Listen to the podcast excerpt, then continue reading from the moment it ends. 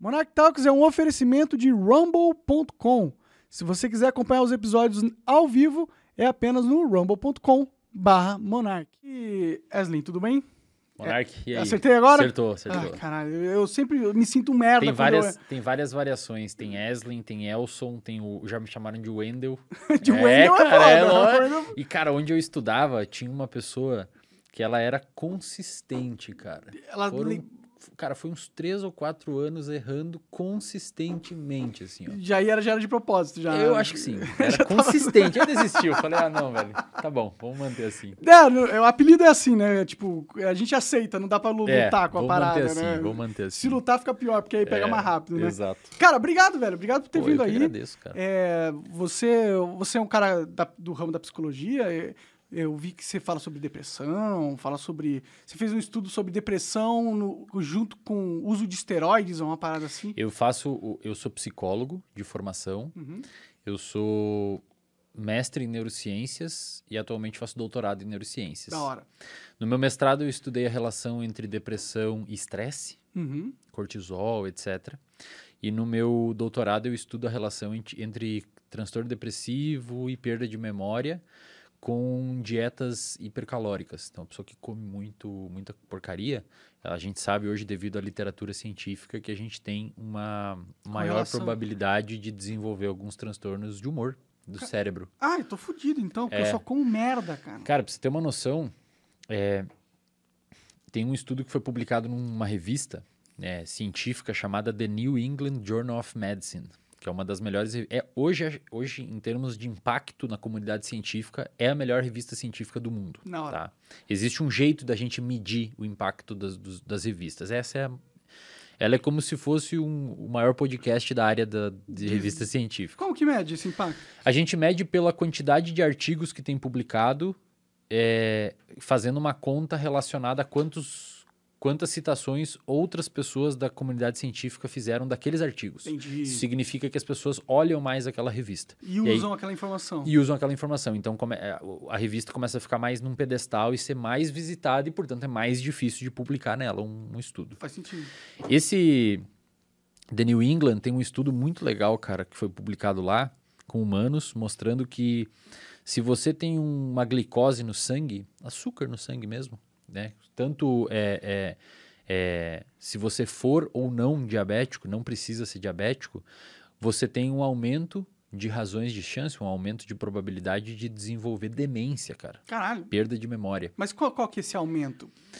Por exemplo, é, é, depen- quanto, o estudo mostra que quanto maior é a quantidade de Açúcar, de, de né? açúcar, maior é a chance de você desenvolver. Pode dobrar, triplicar e assim vai indo.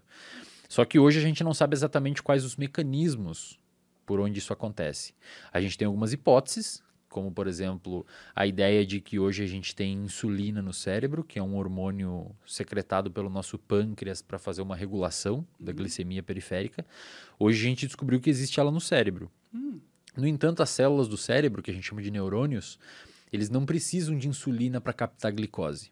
É mais ou menos assim: imagina que você tem um, um tecido muscular periférico no seu corpo. A célula do, do- da periferia, que não seja do cérebro, ela tem um transportador de glicose que a gente chama de glúteo. Eu vou falar vários nomes aqui pra galera, mas vocês não precisam saber desse, muito dessas porra desses nomes, tá? Só vou falar aqui pra você eventualmente um dia você Pesquisar. ver isso daí, você vai falar, eu vi aquele tatuado estranho falando disso. Tem um transportador chamado GLUT4. Esse transportador de glicose, ele permite que a glicose entre na célula. Então aqui está passando o seu sangue, aqui está a sua célula, aqui está o transportador. Só que esse transportador, ele, a gente chama ele de insulino dependente. Então você precisa da presença de insulina para que esse transportador abra, para a glicose entrar. A insulina liga num receptor, então você tem a célula, você tem o transportador e aqui você tem um receptor de insulina. Quando a insulina liga aqui, ela faz uma cascata intracelular e abre o, o- o transportador de glicose e entra a glicose. No nosso cérebro tem neurônios, que são células. Lá no cérebro, o transportador não é o GLUT4, é o GLUT1 e 2. E eles não precisam da insulina, eles abrem sozinho. Entendi. Aí, o porquê que no nosso cérebro não precisa de insulina? Porque o cérebro não pode faltar glicose de forma alguma. A gente não pode se dar o luxo de precisar de um outro mediador. Tem que ser direto porque o cérebro é muito caro. É um órgão muito caro para o nosso corpo. Ele tem 2% da sua massa e ocupa 20, 25% das suas calorias diárias. Caralho! É desproporcionalmente caro. então, muito se você caro. pensa muito, você vai emagrecer.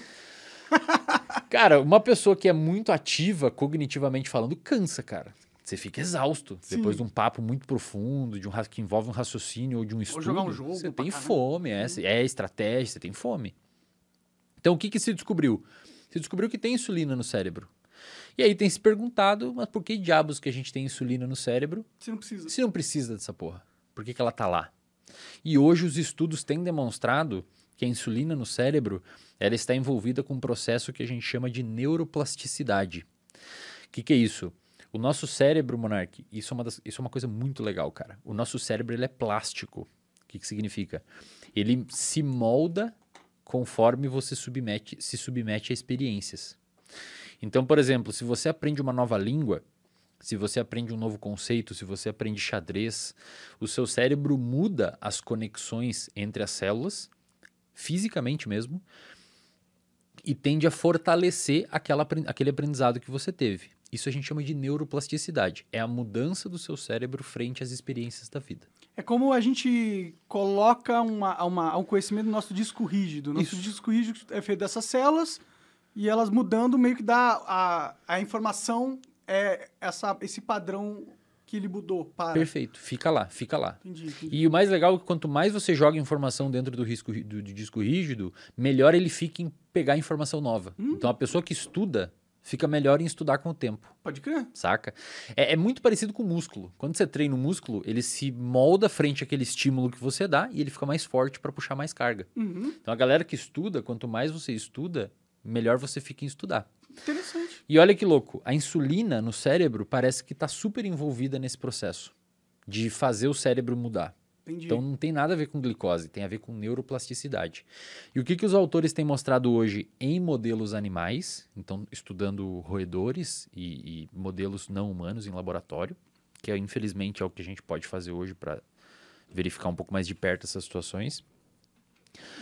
Tem se descoberto que, por exemplo, o cérebro de uma pessoa com doença de Alzheimer, que é um tipo de demência caracterizado por perda de memória e tal, tem resistência à insulina. Hum, O cérebro de uma pessoa com Alzheimer é muito parecido com o cérebro, com o músculo de uma pessoa com diabetes. Inclusive, cara, o Alzheimer, por alguns neurocientistas, tem sido chamado de diabetes tipo 3. Quase como se fosse. É louco, né? que loucura. Quase como se fosse um tipo de diabetes. Porque você vê o cérebro da pessoa e ela tem os neurônios, que são as células do cérebro, a insulina não liga muito bem neles. E isso faz com que a pessoa tenha menor neuroplasticidade, o cérebro não consiga se manter razoavelmente vivo, aqueles neurônios recebendo nutrientes para viver, e começa a ter uma perda de memória, uma perda de neurônios, e a pessoa começa a perder memória. Então eu estudei basicamente isso no meu doutorado, e no meu mestrado eu estu- estudei a relação entre estresse e depressão. Hoje eu, eu, eu tenho um clube de assinatura Legal. mensal, as pessoas me pagam lá R$19,90 por mês, que eu abri em janeiro desse ano, onde eu ensino, originalmente seria só eu dando aula, que eu ensino essas coisas, neurociência, comportamento, sobre algumas neurobiologias de transtornos, o que acontece no cérebro de um TDAH, como melhorar a atenção, como melhorar a memória, usando uma base neurocientífica. E eu abri em janeiro desse ano e queria botar mil pessoas até final do ano. A gente já está em 40 e poucas mil. Ô, louco, tudo pessoas. isso? É. Caralho! É, e Que aí foda. a gente já tem várias aulas com vários professores. Tem, tem até professor que tá ensinando a fazer cozinha básica, cara. A ideia é tipo assim, ó. Eu quero montar uma caixa de ferramenta para uma pessoa sobreviver. Pode crer, essa é uma ideia É legal pra caramba, interessante, cara. É. é. como fazer um ovo frito bom, cara, que não fica zoado. Como fazer um bom omelete. Como fazer variações de ovos no café da manhã. Tipo uma Ingre- Pokédex da vida real. É, ingredien- ingredientes baratos e maneiras fáceis de fazer para ficar gostoso. E hoje é é uma das minhas principais funções. Hoje é, é absorver conhecimento e tentar é, passar para a galera de forma a tentar melhorar a vida usando a ciência de uma maneira didática e simples de aprender. Espero que eu consiga ajudar hoje aqui também, seu público. aí. Cara, com certeza, não tenho a menor dúvida disso. Você estava me explicando sobre esse negócio da insulina e é interessantíssimo. É, aí você, você falou do estresse e a depressão. Então, o que, que é depressão, cara, de verdade? Eu, eu sinto que, às vezes, eu penso que depressão é muito psicológico, entendeu? porque eu já tive depressão muitas vezes na minha vida, entendeu? Ah, posso até dizer que talvez eu, o meu estado normal é meio depressivo, sabe? Uhum. Mas eu não sou triste, tá ligado? Eu só não sou ah, muito animado. Eu não tenho muito assim, tipo, as coisas não me dão mais tanto ânimo quanto dava antigamente. Isso, isso é depressão? Cara, depressão é, é um diagnóstico psiquiátrico que, é, que está na classe dos transtornos de humor. Então, existe uma modificação no seu humor, tá? Vamos diferenciar duas coisas importantes aqui. Existe uma coisa chamada de variação emocional e existe uma coisa chamada de variação de humor. Uhum. A variação emocional, para ser didático para a galera, é como o tempo. Então, hoje está chovendo, amanhã pode estar sol, depois da manhã pode estar frio, depois calor. Então, varia muito dentro de uma semana o, o tempo. Aham. O humor, que é pelo jeito que você está relatando, é como se fosse o clima. Então, no Brasil, um clima tropical. Você, talvez na sua vida, você tenha um humor mais deprimido. Sim. É isso é importante falar, Monark, porque a galera em casa muitas vezes fica dois ou três dias muito mal e acha que tem depressão. Uhum. Na verdade, o que aconteceu foi uma variação de humor. De, de- perdão, de emoção. Sim. Depressão é quando essa variação emocional perdura no tempo. Você tem manuais para fazer diagnóstico de depressão e você tem que cumprir alguns critérios por um tempo específico, numa intensidade específica. Não é qualquer variação de emoção que se caracteriza como uma depressão. O nosso humor. Então, ponto. Esse é um primeiro ponto. O segundo ponto. Existem vários tipos de gradação de humor. Existe o humor eutímico, que é uma pessoa normal, uma pessoa com humor ok, normal. Existe o humor hipertímico, que é uma pessoa pra cima, uma pessoa muito agitada, É o extrovertido, fala, é, e o cara ah, muito pra fora, quer sempre fazer, sempre tá com muita gente. E existe o humor distímico, que ela é uma pessoa naturalmente um pouquinho mais deprimida, não chega a ser uma depressão profunda, embora eventualmente pode descer para uma depressão profunda, mas não chega a ser uma pessoa com humor eutímico, normal, assim, é uma pessoa que está um pouquinho abaixo. Pouquinho mais triste, os dias são um pouquinho mais cinzas, não é uma coisa tão animadora, e a vida ela é um pouquinho menos... É, um Mágica? É, é, é, é. É uma parada meio assim, exatamente Pode isso. crer. E aí o que acontece? Essa pessoa que tem um humor distímico, um pouquinho mais para baixo, ela tá muito mais perto de descer para uma depressão. Então, eventualmente um estresse, eventualmente uma mudança agressiva em alguma coisa na vida, pode fazer com que a pessoa desça para depressão.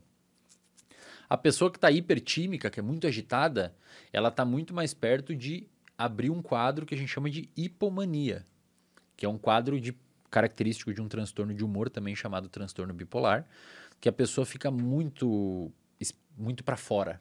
Então compra mais, fala mais, a autoestima sobe, que pode ser inclusive danoso para a pessoa. A pessoa fica muito impulsiva, né, cara? Sim, sim. Vai muito para uso de substância, eventualmente fica agressiva, irritada, etc. Interessante. É, e aí o que a gente sabe hoje? Para modificações nos- no humor, não na emocionalidade, no humor. Emocionalidade você pode acordar felizão e alguém bater no seu carro meio-dia e você tá puto, e triste, e depressivo, e mal. Isso é uma, uma alteração emocional. O Aham. humor, para você cair o seu humor, hoje a gente sabe que uma das principais coisas que afetam o humor para baixo, para cair na curva, é o estresse. É mesmo? Então ele é o Estresse. principal. ah, Hoje é um dos principais fatores de risco para a depressão, cara. Entendi. Muita gente não sabe disso, mas o estresse, principalmente o crônico, quando você fica muito tempo estressado e você não tem maneiras de manejar esse estresse com uma rede de apoio, isto é, pessoas que gostam de você e estão ali para te ajudar, com algum tipo de hábito saudável, como exercício físico, sono em dia, etc. Se o estresse persiste, a tendência é que a pessoa deprima.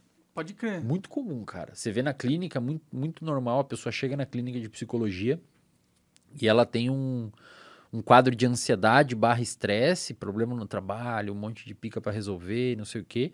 E aí a pessoa começa com o tempo a gerar uma coisa que a gente chama, e você mencionou antes, que talvez é isso que pode ter acontecido com você com o tempo, é, a gente chama de anedonia. O que, que significa anedonia?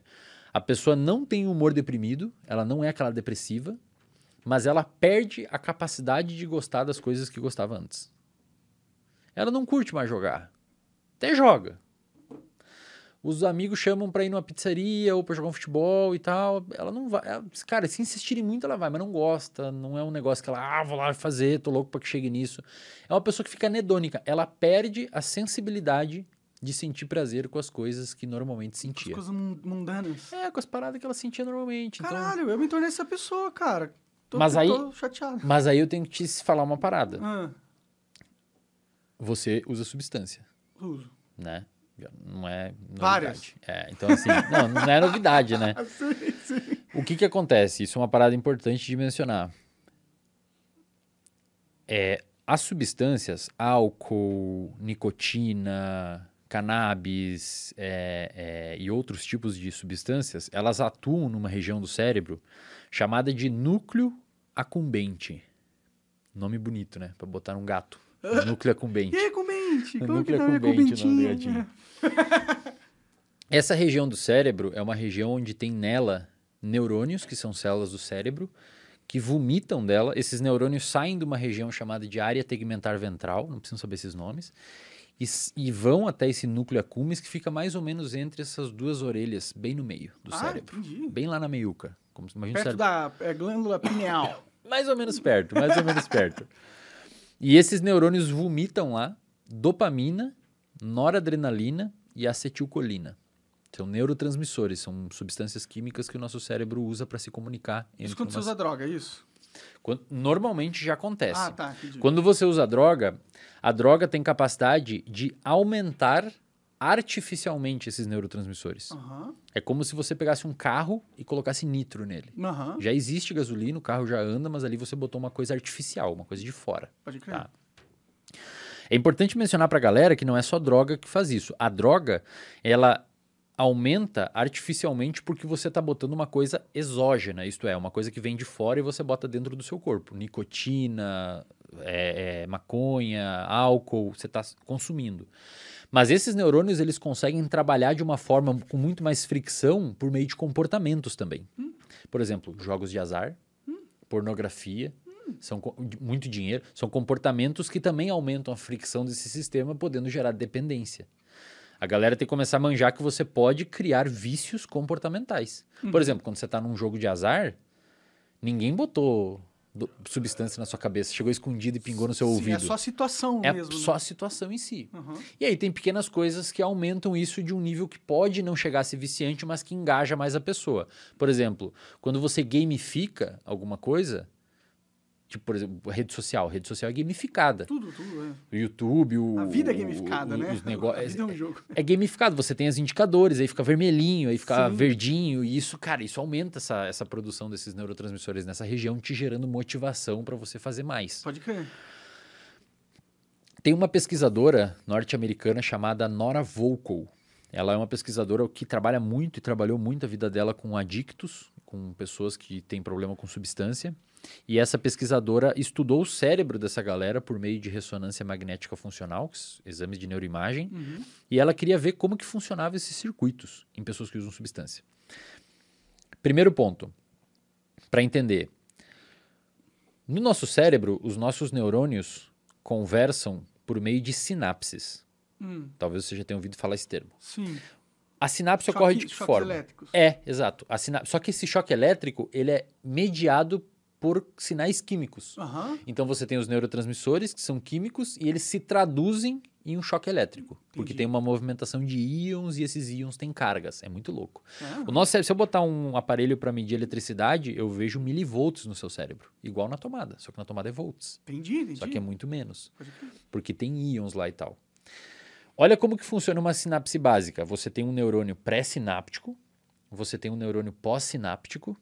Esse neurônio pré, ele vomita neurotransmissores e esses neurotransmissores se ligam em receptores aqui. E aí, uma vez que se ligam nesses receptores, eles abrem os receptores e entra íons. E aí a transmissão é é levada para frente. Quando você usa uma substância, a substância ela bloqueia a recaptação desse neurotransmissor para dentro desse neurônio. Então, o neurotransmissor faz o que ele tem que fazer e ele volta por uma portinha aqui para dentro para ser liberado de novo depois. Hum, Só que a substância bloqueia essa portinha. Aí o neurotransmissor fica mais tempo aqui. E se ele fica mais tempo aqui, ele fica mais tempo agindo. O que, que a Nora Volkow mostrou, cara? A Nora Volkow mostrou é, que quando você pega uma pessoa que tem uso de substância de forma agressiva, Eu. eu não tô falando isso porque eu tô aqui com você, tá? Eu tô Não, falando porque é uma eu tô parada. É, só pra porque você é ter algo noção. que faz parte da minha E vida. às eu vezes a galera também. é Que merda eu me meti de usar Você tem um público droga. muito adolescente e Não, tal? não. É uma galera. É, A minha faixa etária de mais eh, audiência é dos. eh, acho que é 24 a 35 Ah, anos. legal, maneiro. Mais ou menos a minha idade, tenho 20, 28. Ah. Então, assim, que, que a Nora Volkow mostrou? É um estudo publicado numa revista chamada PNAS, uma, uma das melhores dos Estados Unidos. É, ela mostrou que quando você deixa muito neurotransmissor aqui, muito tempo aqui devido ao uso de substância ou algum comportamento, esses receptores que ficavam aqui, eles começam a ser internalizados. Eles criam um processo de resistência. Então, o que acontece? Se antes tinha um, dois, três, quatro receptor no neurônio pós-sináptico, número arbitrário, né? Quatro receptor aqui, dois entram para dentro, porque você está bombardeando muito ali com substância, que eles assim, isso aqui tá, não tá natural. demais, é, eu vou tá- descer. Senão o cara vai ficar doidão o dia inteiro. E aí toda o que acontece? Sobram dois.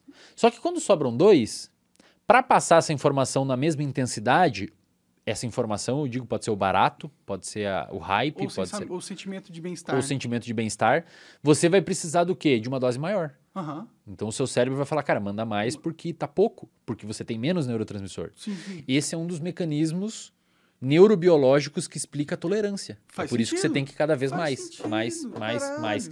E tem um outro ponto, cara. Você me fala aí, meu. Eu começo a entrar nesse assunto e eu fico animado aqui, eu não paro de falar. ver, eu tô gostando pra caralho. Quando, a Nora Volkow mostrou que quando esses neurotransmi- esses receptores são internalizados, Hum. essa região do cérebro chamada núcleo accumbens, ela reduz a capacidade metabólica de uma região do cérebro chamada de córtex pré-frontal, que fica atrás da sua testa. O que, que o córtex pré-frontal faz? Ele basicamente controla a sua impulsividade. Então ele, ele olha, ele faz você olhar a substância e fala não, não vou usar e volta a fazer as suas coisas. Olha que sacanagem. A droga reduz os receptores, fazendo você querer mais ela E reduz a e sua reduz a sua freio e tira o seu freio. Caralho. Então você quer mais e você não consegue parar. Pode Esse crer. é para quem nunca sabia como que uma toler... como que um- uma tolerância é formada no cérebro é exatamente assim. Faz sentido. E aí o que que acontece, cara? Qual que é o problema, Monark? Olha que louco.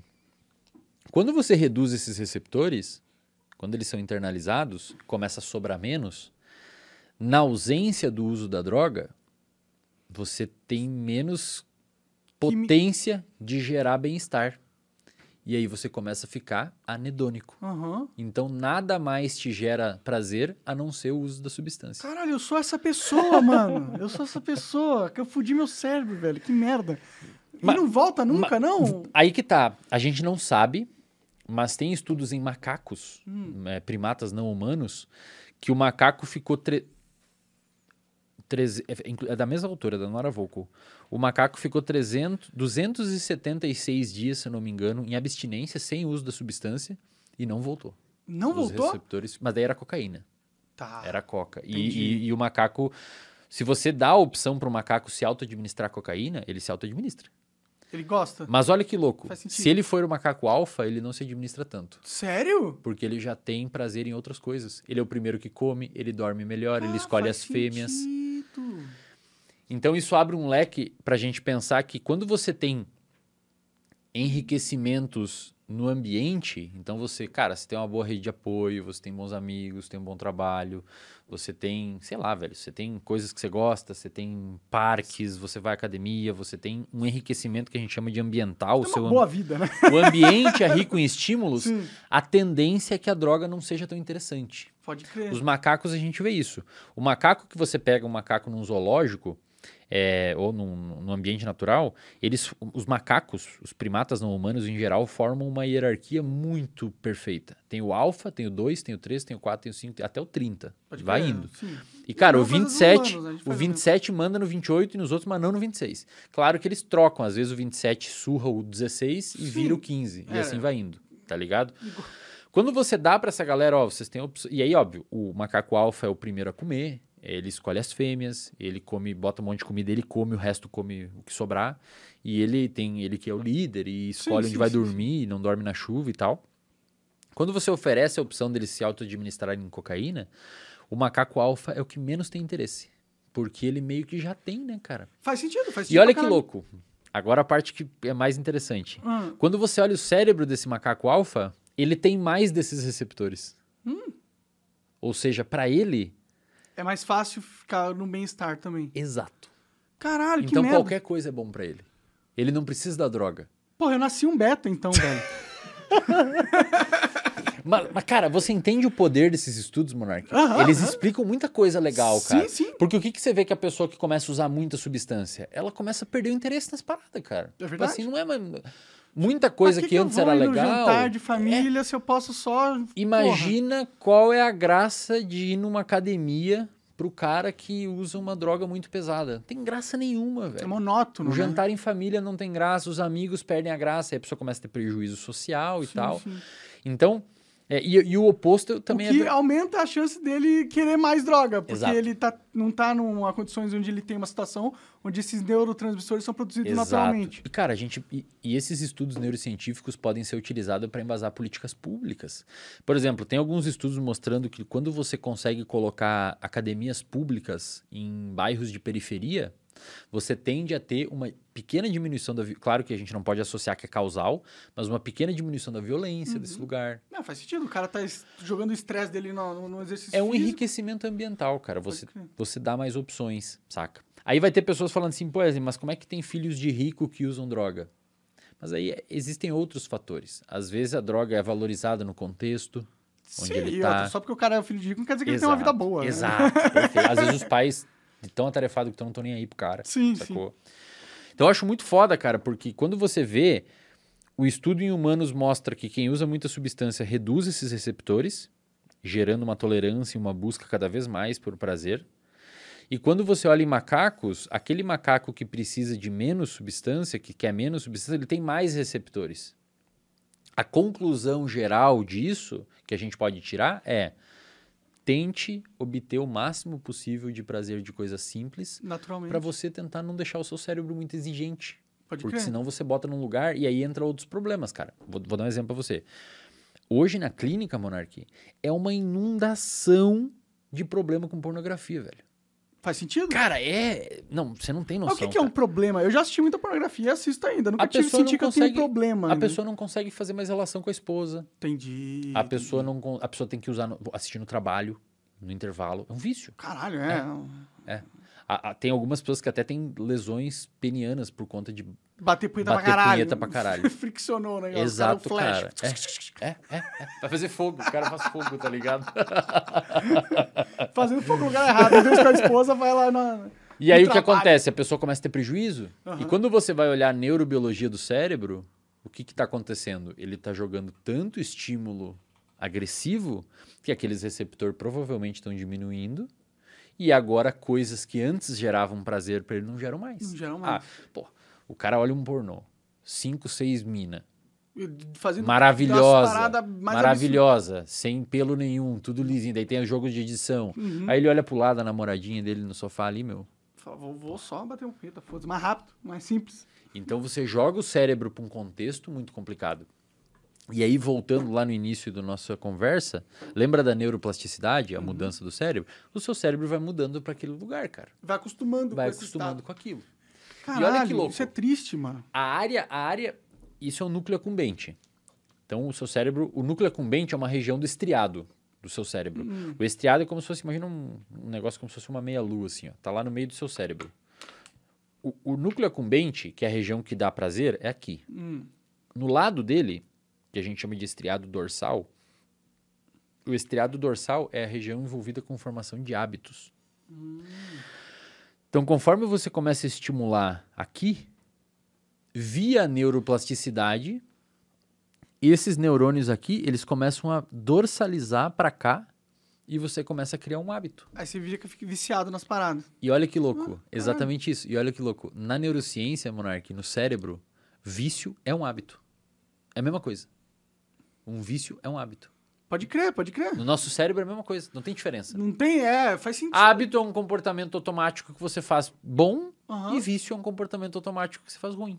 Pode crer, pode crer. Isso é bem subjetivo, né? O que, que é bom, o que, que é ruim, né? Às vezes pode ser bom ser um pouco. O que, que você falou que, que é quando você fica meio desen- desensibilizado? Anedônico. Às vezes pode ser bom ser anedônico. No, no mundo louco que a gente vive hoje, É. se você não é, muito, se não é anedônico, você meio que corre o risco de ficar muito sensível a muita coisa também. Cara, eu vou falar uma parada aqui que normalmente eu sou bastante criticado pelo povo da psicologia. Por quem me acompanha mais, eles já entenderam qual- o que, que eu quero dizer. Mas tem pessoas. Ó, se você pegou esse corte aqui aleatório. não me cancela, não cancela ele. Assiste tudo antes de concluir aqui alguma coisa. É, o que define, cara, se um transtorno psiquiátrico. Na verdade, assim, o que define se um comportamento vai ser funcional ou disfuncional é o, o ambiente que você vive. Vou dar um exemplo. Eu atendi muito nego na clínica, milionário. Grandes empresários, atletas e tal. Os caras têm transtorno. Tá. Tem transtorno obsessivo compulsivo, tem TDAH, transtorno de déficit de atenção e hiperatividade. Muitos são, são pacientes bipolares. E, cara, eu, eu- é, difícil falar isso assim, porque a galera normalmente me, me, me surra por isso.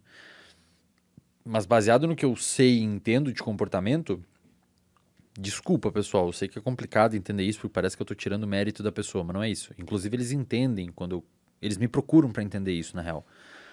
Cara, desculpa, mas muitas pessoas que eu atendi de sucesso só têm sucesso porque tem o transtorno. Faz sentido? A pessoa é uma puta de uma pessoa hiperativa, cara. E trabalha, trabalha, trabalha. Dá prejuízo na família, às vezes, dá prejuízo nos amigos. Ela, às vezes, se passa e não consegue dormir direito e come e esquece de comer porque tá muito workaholic. No, no que quer fazer. Mas, pô, construir uma puta de uma empresa. É, pior que, puta, eu vou Tem, concordar com o que eu quero você. dizer, cara? Eu, eu concordo. Talvez a, o jogo que a gente tá jogando, que é o capitalismo aqui como sociedade, necessita que você fique doente da cabeça pra ganhar dinheiro. É, e, e- valoriza alguns traços de doença da cabeça. Pode A crer. pessoa mais obsessiva, por vezes um pouco mais narcisista, Ah, consegue meio que ferrar a galera sem, sem Não, muita todo, pena. todo youtuber, todo influenciador é narcisista. Eu incluído. é, Cara, tipo, é e, todo. E, e aí você começa a ver assim, o que que é... Por definição, quando a gente vai diagnosticar um paciente com transtorno psiquiátrico, a gente diagnostica... É, existe um critério diagnóstico que quase todos os transtornos, se não todos, têm, que diz assim, o, esse transtorno tem que causar prejuízo significativo social, é, profissional, alguma coisa assim, na vida da pessoa. Ou seja, esses sintomas têm que dar, dar merda Dá na merda, vida ele dele. Tem que não conseguir viver. Cara, se não der, não- teoricamente ele não tem o diagnóstico. Então, um exemplo. Pega uma pessoa hiperativa. Pessoa super hiperativa e tal, tal, tal. Só que ela tem um casamento que a pessoa entende que ela é hiperativa, a empresa não. Os colaboradores. Ele não tem prejuízo por ser hiperativo. Sim, Ele eles aproveitam a lá- o lado bom dessa parada É, e exato. lidam com o lado mal de forma apta. Agora, você pega essa pessoa hiperativa e bota trabalhar num escritório, sentada. Ela não vai aguentar. a pessoa é mais. Ela já tem traços de criatividade, já Sim. tem traços de hiperatividade. Ali, trocou o ambiente dela, aí a pessoa pode começar a ter problema, porque vai ficar estressada e tal. Entende? faz sentido, faz sentido. Não, concordo plenamente com você. Meio que assim, cara.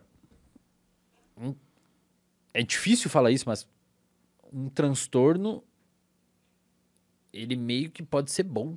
É que, Tá ligado? É meio estranho é, falar que é isso. tudo relativo, né? É tudo relativo. O que, que é bom, o que, que é ruim. O importante é o resultado que tem No ambiente que você tá, ao longo do tempo. tá ligado? Ah, Você pega uma pessoa super criativa e coloca fazer um trabalho monótono, cara, vai ser ruim ser criativo. sim. Por isso que eu tô falando, por isso que você fala, pô, às vezes é bom ser anedônico nesse mundo que a gente tá. Cara, às vezes é bom. Você pega um adolescente que é um pouquinho mais pra baixo, assim, cara, às vezes ele não vai animar tanto de cair no uso de droga dos colegas. Fala, não, tô de boa. não." Ah, tudo faz. Às vezes pode ser muito em prejudicar, mas é um negócio que. Eu entendo o que você quer dizer e concordo. É um negócio que pode ter um lado positivo. É, eu vi um estudo uma época de. Na guerra, os caras usavam muita heroína pra, pra, pra matar os outros e não ficar com cagado até o E pra final do. suportar o ver o amigo sem a perna, tá? É. Na guerra do Vietnã, né?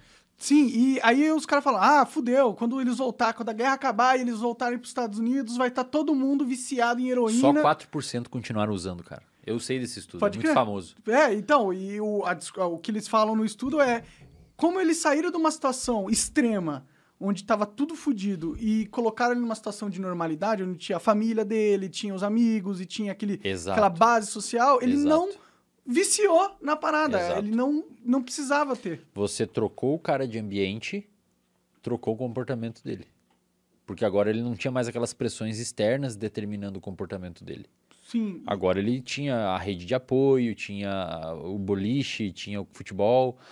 A- pe- é, 4 ou 7% das pessoas continuaram usando heroína quando voltaram da, da guerra do Vietnã. Que é bem pouco, né? Porra. Você esperava que fosse E, 90%. cara, detalhe lá, eles fizeram um estudo sobre a heroína super pura. Um poder aditivo muito grande da heroína lá. Sem falar, meu, porra. É, o transtorno de estresse pós-traumático depois dessas guerras foi uma parada que. é, é, Aliás, os estudos em PTSD, em, é, em transtorno de estresse pós-traumático, é, começaram a explodir nessa época. E agora, olha que louco, cara. O que, que é o transtorno de estresse pós-traumático? O transtorno de estresse. Lembra que eu falei que o cérebro é plástico? Uhum. E que os neurônios, quando eles começam a se comunicar, ou eles enfraquecem a comunicação, ou eles fortalecem a comunicação. Eles podem fortalecer. O transtorno de estresse pós-traumático é uma É um fortalecimento. super fortalecimento da situação. É uma hipermemória. Você criou uma super memória de um evento. Aham. E essa memória desse evento foi tão forte que você não esquece e ela começa a infectar as outras memórias. Então você foi assaltado por uma pessoa num beco, depois que você passa em qualquer beco, você começa a ficar assustado. Pode crer. Você foi, teve um acidente de carro, agora você não consegue nem entrar no carro. E aí como é que funciona o tratamento disso? Você basicamente tem que criar uma memória em cima da memória que a pessoa criou. Positiva. Tipo, Positiva. ter um puta jantar romântico num beco. Exato. É isso mesmo, cara. Ou você entra no carro sem ter o acidente, etc. Aham. Só que aí tem um processo que a gente chama de recuperação espontânea. Ou seja, aquela memória traumática inicial, ela foi tão forte que se você não ficar tendo o jantar romântico toda vez no beco, uma hora volta. Porque ela foi muito bem armazenada. Entendi, entendi. E por que, que ela foi muito bem armazenada, cara? Porque se você pensar na nossa história evolutiva, quando éramos caçadores-coletores e tal, era importante você lembrar de um leão que estava no bosque que você foi Os buscar perigos lenha. são importantes se lembrar muito, Muito, mais do que as coisas cara, boas. Né? muito. O perigo te mata, né? As coisas boas só vai. O cara que lembrou do, do, do, do beco no passado, no bosque, que tinha um leão e não foi mais, sobreviveu. Aham. O, cara que, que, o cara que os circuitos não armazenaram e foi, morreu e não passou pra frente essa Pode ideia. crer. Pode crer. Sacou? Caralho. Então o nosso cérebro, ele é neurobiologicamente e fisiologicamente muito bom em lembrar de pica. De É problema. das paradas ruins, né? É. Pode crer. E quando você se estressa, quando você tem algum estresse, como por exemplo no estresse pós-traumático, ou mesmo numa coisa mais leve, um eixo no seus, um eixo fisiológico liga e, e esse eixo fisiológico, que, que é um eixo chamado de HPA, hipotálamo pituitária adrenal, tem como produto final a liberação de um, de um hormônio chamado cortisol, ou glicocorticoides no geral Que é o estresse. que é o estresse. Cara, olha o que o glicocorticoide faz no cérebro. Ele, ele é como se fosse um nitro que potencializa a conexão. É como se fosse um, um tenaz Aham. que momentaneamente tende a fixar ainda mais o que tá. É como se você pegasse um spray, na hora que você tá estressado, passe um spray que fixa ainda mais a memória no seu cérebro. Aham. Então, se você for um drogado muito forte, a solução é ir pra guerra. Talvez você mude seu foco atencional, cara. Talvez a droga, talvez a droga ela não seja mais interessante pra você naquele contexto, tá ligado? Pode crer, pode crer. Chapadão, as bombas, as bombas voando e se morrendo porque você tá chapado. É, cara, mas guerra, olha que guerra é um bagulho muito louco, né, cara? Ah, pra mim é, é uma Você já loucura pensou que, que, as exista pessoas, isso você já pensou dia. que a galera pega numa arma e marcha pra um campo de batalha pra morrer, cara? Sim, tipo... Olha o comportamento humano, cara, que maluco, É velho. muito louco, eu não sei como que alguém consegue fazer isso, cara. E- e detalhe, eu nunca ia pra uma guerra, velho. Eu ele- ia fugir pra caralho. Cara, eles fazem isso em prol de uma bandeira, velho. Ou de uma ideia. Pensa assim, ó. Digamos que você tá morando. é, é, sei lá, digamos que eu te teletransporte agora pra. pra Índia. Pro meio da Índia lá. boa. Vai ser triste que eu não vou poder comer carne de vaca. Essa. Tá, beleza, a gente vai chegar lá. A gente vai chegar. Não, a gente vai chegar. É mais ou menos nessa ótica. Cara, você não fala a língua de lá. É uma zona de gente pra caralho que você não tem noção onde você tá. Numa muvuca fudida. Pra quem que você vai pedir informação? Sei lá, pra qualquer pessoa que eu ver que parece um brasileiro, talvez. Tá, beleza. E como é que você ia classificar uma pessoa que parece um brasileiro? Ah, o brasileiro tem o jeitinho dele, né? Você vê um cara de chinelo e regata. Perfeito, perfeito. Ou você pedir informação talvez pra alguém com um uniforme. Sim, sim. Às vezes você vê uma pessoa com uniforme, um policial e tal. Ou no hotel, porque é turístico. Só que olha que louco, nada garante que, aquilo, que aquela pessoa é aquilo. É um conceito que o seu cérebro formou antes de você ter aquela, aquela, aquelas. Ou seja, é um preconceito. Ah, É uma coisa que eu falo, a galera tem que entender. Todo mundo tem, tem preconceitos. É úteis, importante ter preconceitos. Porra, se você não tiver preconceito, você tá fudido. Porque a gente não tem conceito de tudo, né? Tem que ter. A gente tem Você- mais preconceito do que o nosso, conceito. E o nosso cérebro é muito bom em formar padrões. Aham. Se você chega é, é, nesse lugar, você, bom, você emite esse. Como é que os preconceitos eles são formulados? E aí tem o preconceito ruim e o preconceito bom. Como é que o preconceito é formulado? Normalmente a gente é, a gente escolhe determinados é, traços específicos de vestimenta, de comportamento. Você falou do chinelo ou da roupa, etc. E atribui aquela pessoa num grupo específico. Bom, deve ser um segurança, deve ser um brasileiro e tal. Cara, se você tá numa discussão sobre comer ou não carne de vaca e tiver uma pessoa com chapéu de cowboy, Você sabe que é. você sabe que a pessoa provavelmente vai te, vai te apoiar. Sim, Se tiver uma pessoa que é da Índia, talvez essa pessoa não vai te apoiar. provavelmente. Tá. Guerras e pessoas vão para guerras. A ideia de levar pessoas até a guerra usa mais ou menos esse mesmo, essa mesma. É que, é que a parada que eu tô tentando explicar é assim: você atribuiu a um chapéu de cowboy uma ideia. Sim, sim. Você entende, cara? Você atribuiu a um chapéu de cowboy a ideia- ideia que o cara é, É. é- é permissível com comer carne de animal. Sim.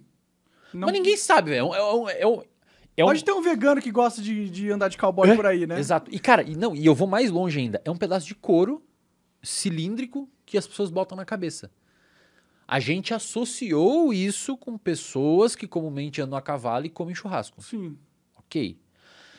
Essa ideia de pegar um objeto que nada tem a ver com nada e atribuir a esse objeto algum determinado tipo de conceito é o que os países e as nações fazem com bandeiras. Aham. Quando você pega uma bandeira e você marcha para a guerra segurando uma bandeira, o que que é uma bandeira? É um pedaço de pano com tinta e formatos geométricos. Sim. E você está indo para a guerra por conta de um pedaço de pano com tinta e formato geométrico que foi adicionado nele uma ideia. Sim. Aí ele representa algo que não é no pano, né? E, cara, e aí por que, que as pessoas é, é, é, se, se unem em volta dessa bandeira? Porque, primeiro, do ponto de vista cerebral, é importante a gente se aglutinar em grupos. Porque sempre foi importante. Sim, que O não. grupo de caçador-coletor que se formou, em, o- a galera que se juntou em grupo sobreviveu mais e passou para frente. Inclusive, gatos e cães, eles começaram a chegar. Os cachorros e os gatos foram selecionados, é criação humana, porque aquele, aquele lobo que chegou um pouquinho mais mansinho, o, o ca- caçador-coletor deu comida, ele foi reproduzindo até que chegou um cachorro que convive com nós de boa. Sim. Então é, é gostoso para as pessoas entenderem que fazem parte de um grupo. É bom pra questão de sobrevivência. também. Exato, exato. Segundo, no nosso cérebro existe um neurotransmissor, na verdade é, uma, é, é um neurotransmissor chamado ocitocina. Hum. Ocitocina ela é muito conhecida como o hormônio da felicidade, o hormônio do amor, o hormônio de não sei o quê.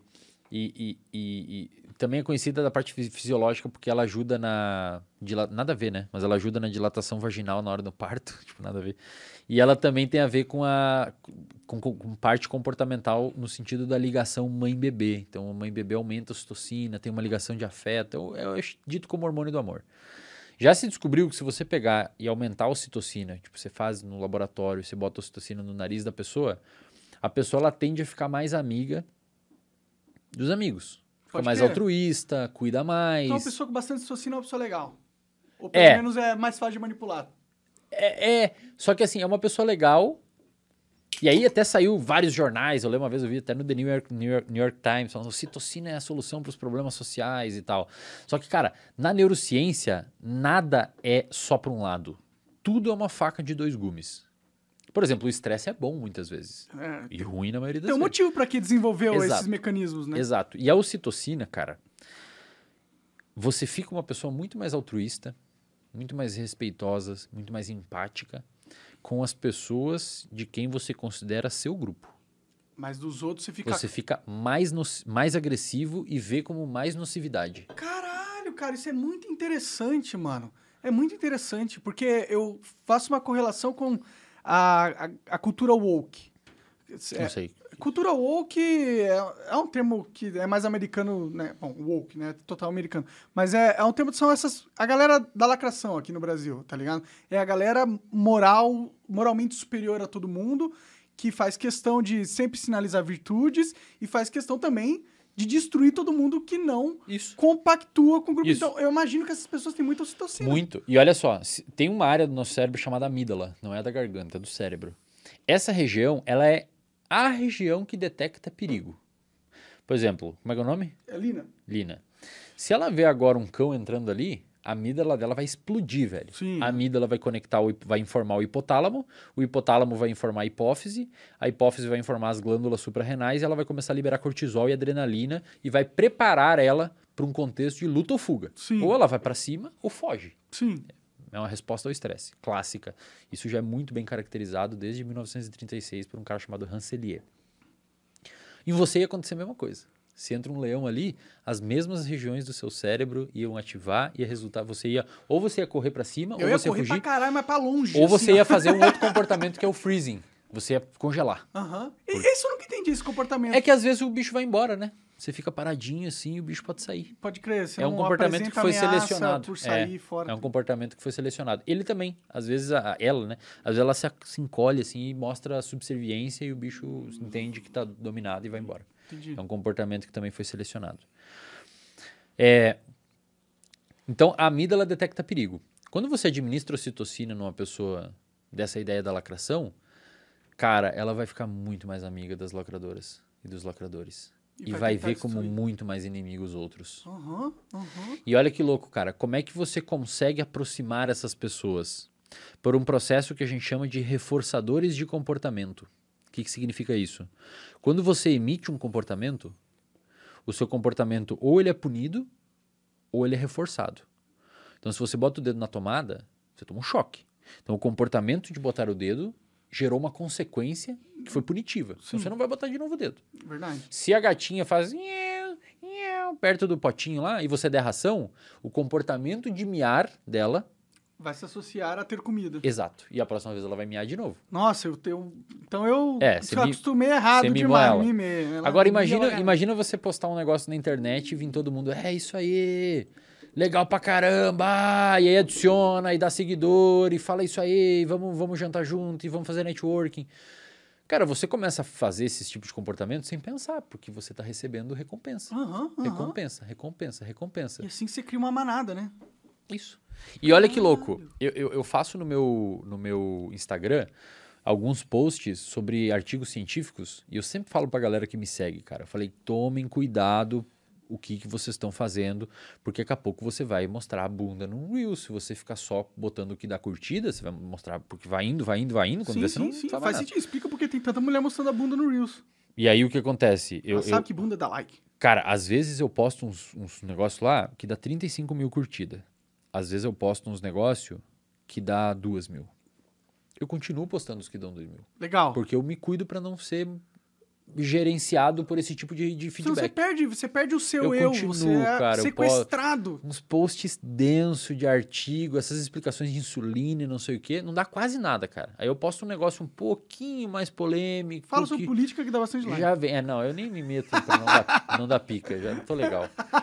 Mas se você for ver, cara, é isso explica o comportamento político também. Aham. Né? Comportamento de polarização. Por que, que não é 25, 25, 25 as pesquisas aqui? Por que, que é sempre 45, 55? Por que, que polariza? Porque quanto mais parecido você é com um grupo, mais diferente você é dos outros. Aham, e vai polarizando. Vai Isso é polarizando. preocupante, né? Isso é preocupante porque a gente não vive num mundo. Realmente, a gente está, em teoria, dentro do contexto de nação, a gente não é inimigo, a gente é o mesmo grupo. Só que a gente não está se enxergando como o mesmo grupo. E se isso continuar de, indo do jeito que tá, meio que a gente pode ir pra uma, uma guerra civil, né? Alguma coisa assim. Já tem gente se matando na rua, né? Cara, é. Eu, eu, eu falo assim, sai com uma camiseta do Lula ou do Bolsonaro na rua. Corre um risco significativo de você sofrer algum tipo ou de reforço ou de Sim. punição. É verdade. Ou vão te elogiar ou vão te punir. Vaiar, etc, entendeu? Cara, isso é um comportamento meio, na minha humilde análise, é um comportamento meio perigoso.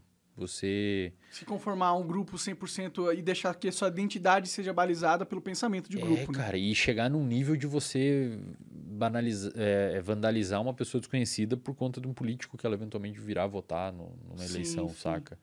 É foda. Como que, como que você diminui... E o que, que acontece se, se tem uma pessoa com pouca produção de ocitocina no cérebro? Que, que tipo de pessoa ela se torna? Ela é uma pessoa que provavelmente vai ter mais dificuldade de formar vínculo com as pessoas. É um individualista, assim, É, mais... uma pessoa mais solitária. Cara, eu preciso tomar ocitocina, cara. Ocitocina. Eu sinto que tá faltando um pouco na minha mente. Cara, é, é- tem vários estudos assim com a citocina. Ela não. Ela é uma, uma droga difícil de usar como candidato a alvo terapêutico para transtornos, porque gera isso, né, cara? Você vê os outros como piores. Você vê os seus como melhores, mas vê o que são outros como piores. E olha que eu, louco. eu, eu vejo eu como merda e o resto do mundo também. O que, que eu faço? Não, e olha, ó, calma aí, deixa eu só voltar aqui. Desculpa. Olha só. É... A questão que fica aqui, Monark, é quem são os outros? Porque, por exemplo, um rato, um roedor, se você colocar um roedor com primos, irmãos, pai e mãe numa jaula, ele vai conseguir identificar pelo cheiro quem que é a mãe, quem que é o pai, quem que é o irmão, quem que é o primo, quem que é o meio primo, porque eles têm receptores de feromônios específicos que ele- eles conseguem identificar o outro como sendo parte da- do membro dele ou não. Nós não, não conseguimos fazer isso. Até tem alguns estudos que debatem a ideia do feromônio e tal, mas a gente ainda não tem nada conclusivo. A questão é, nós conseguimos atribuir o que, o que são os nossos. Quem somos nós e quem são eles. Uhum. Nós conseguimos atribuir. Então, assim, no- é- é- é, tem um estudo que foi feito com, com algumas pessoas, é, com estudantes e jovens adultos, que eles perguntavam quem que a pessoa iria decidir salvar frente a uma situação de morte. E eles perguntaram, eles foram perguntando vários tipos de cenários. Então eles perguntaram assim: você salvaria o seu pet? Lina, né? Uhum. Você salvaria. Não precisa responder, tá? Você salvaria o seu pet, imagina a galera de casa aí. Ou, ou sei lá, um neozelandês, uma pessoa do, do- da Austrália, um estrangeiro que você nunca viu na vida, você nem sabe quem é. Ou o seu pet. As pessoas, cara, tinham maior tendência de salvar o pet Faz sentido. do que um estranho faz humano. Porque se o pet morrer, você vai ficar muito triste. E agora, se o cara morrer, Mas olha que louco, conforme você morreu vai aumentando a proximidade do estranho, então você pergunta, e se fosse um cara da sua cidade, de São Paulo? Já diminuiu um pouquinho. Então, de 50% que salvaria o pet, 70% caiu um pouquinho menos. Uhum. E se for um cara do seu bairro, que você viu no mercadinho? E se for um cara do seu condomínio? E se for seu primo, distante? E se for seu primo próximo? E se for seu irmão? E se for seu pai? Ou seu melhor amigo? Quanto mais próximo de você, menos você classifica o seu pet como sua família. pode crer. Mais você bota ele pra fogueira. Significa que a gente tem pelo menos um certo apreço ao, à nossa raça, né? Os É. humanos. significa que significa que ao e cara, se você fizer isso, acho que com carro, talvez pessoas vão salvar o carro do que o, o, o- cara, Puta, objeto. aí tem que ser muito. Ah, muito- velho, vai saber, cara. Tem que ser entendeu? meio psicopata. tá A ligado? ideia do, do estudo é falar assim: a gente consegue atribuir importância a outros animais, não só humanos, E até objetos. e até objetos.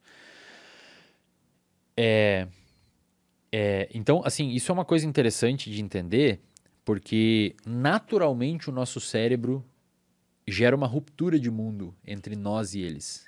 Vai ser muito difícil, pelo menos em minha análise, humilde análise, pelo que eu sei de neurociência e comportamento, é muito difícil conseguir fazer com que não exista nós e eles.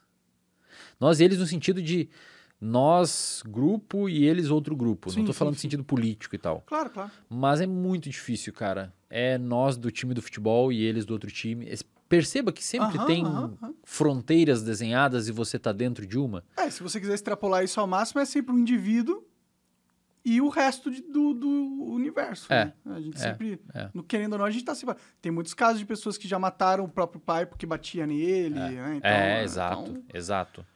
Então, é, é- E a rede social, o que você faz é botar um megafone nisso, né, cara? Você consegue com que vários eus seus se unam num único lugar. Você aumenta o grupo, né? Você aumenta o grupo. E assim, isso pode ser bom ou ruim, cara. É. Pode ser bom se você criar um ambiente saudável, de performance, de evolução, de saúde mental, de não sei o quê. E pode ser ruim se você começar a criar um ambiente que é desfavorável, Ou de guerra contra o Ou outro guerra. grupo, né? Porque é o que a gente tá fazendo, né? ou de guerra. O ideal é a gente precisava de um alienígena invadindo a Terra, cara. Era isso, é. Eu acho que isso resolvia os problemas da humanidade. Porque aí ia- o nós e eles ia ficar É, claro, velho, entendeu? pode crer, exato. Porque eles iam querer destruir a Terra, É. supondo nessa hipótese, vai. Aí pode ser que a, que a Rússia parasse de atacar a Ucrânia e falar, meu, vamos atacar eles. É, Não nós. com certeza, com certeza. O eles não é mais outro país, o eles é outro. É um outro- externo, é. né? Um... É, Cara, eu acho que seria mais ou menos nessa ótica, cara. é, putz, mas... Acho que seria mais. Inclusive, você vê que a galera tem essas paradas de ogiva nuclear e não sei o quê. Meio que é, existe a conversa. Tipo, não, vamos usar pra caso der um pepino, a gente usa pro pepino. Então a gente já tem uma noção de talvez exista alguma coisa fora daqui. É, eu acho que é mais a guerra. É, É, é. mais pra contra nós mesmos que a gente quer usar, é. né? Mas, mas saca, então assim, é, é muito difícil não existir nós e eles, porque evolutivamente a gente. Fisicamente, essa Foi é a assim, realidade. cara, a verdade foi é assim. que você é um indivíduo, você tem o controle sobre o seu corpo e sua psique e sua parada, você não controla o resto. E então, você tem com certeza mais afinidade com o que você consegue controlar, que é você mesmo, que qualquer outra coisa que esteja fora E do cara, seu controle. aí entra um segundo ponto, delicado pra caralho, que tem que tomar cuidado como eu vou falar isso. Mas você não tem tanto controle sobre você, cara. Ah, tô ligado. tô Você acha que ligado. você tem controle sobre você? Na verdade, não. Eu, O eu, que, que você acha do livre-arbítrio? Ah, eu já vi, tem o Sam Harris, que é um cara que é um... Eu acho que ele é neurocientista que, que ele também. fala? Não sei o que ele fala. Ele fala sobre filosofia, neurociência, fala um monte de coisa, meditação tal. É, é um cara, é um gringo aí, né? E ele fala que ele meditou tanto, meditou tanto buscando o seu self, né? Buscando o seu eu. E aí ele percebeu que no momento de mais pura concentração e meditação, no momento de transe que ele chegou de meditar tanto, ele percebeu que não existia. Não existia o seu eu. Isso é, uma ilusão. Eu, eu é uma parada muito difícil de definir, né, velho? O que, que é eu? Tipo, eu Onde tá o eu no cérebro? É, exato. Algumas pessoas que têm essa noção de que as pessoas que falam que têm livre-arbítrio, que existe esse eu, que existe uma pessoa que comanda o seu comportamento, a impressão que dá é que estão falando de um. Beleza, é o seu cérebro. É o seu cérebro que está gerando o seu comportamento. Só que, cara, não existe um, um bunker escondido no seu cérebro que tem um bichinho controlando lá que seria o seu eu. Não é a São neurônios. Não. São neurônios conversando entre eles que resultam em um comportamento específico. Ele fala, pô, mas eu decido tomar água.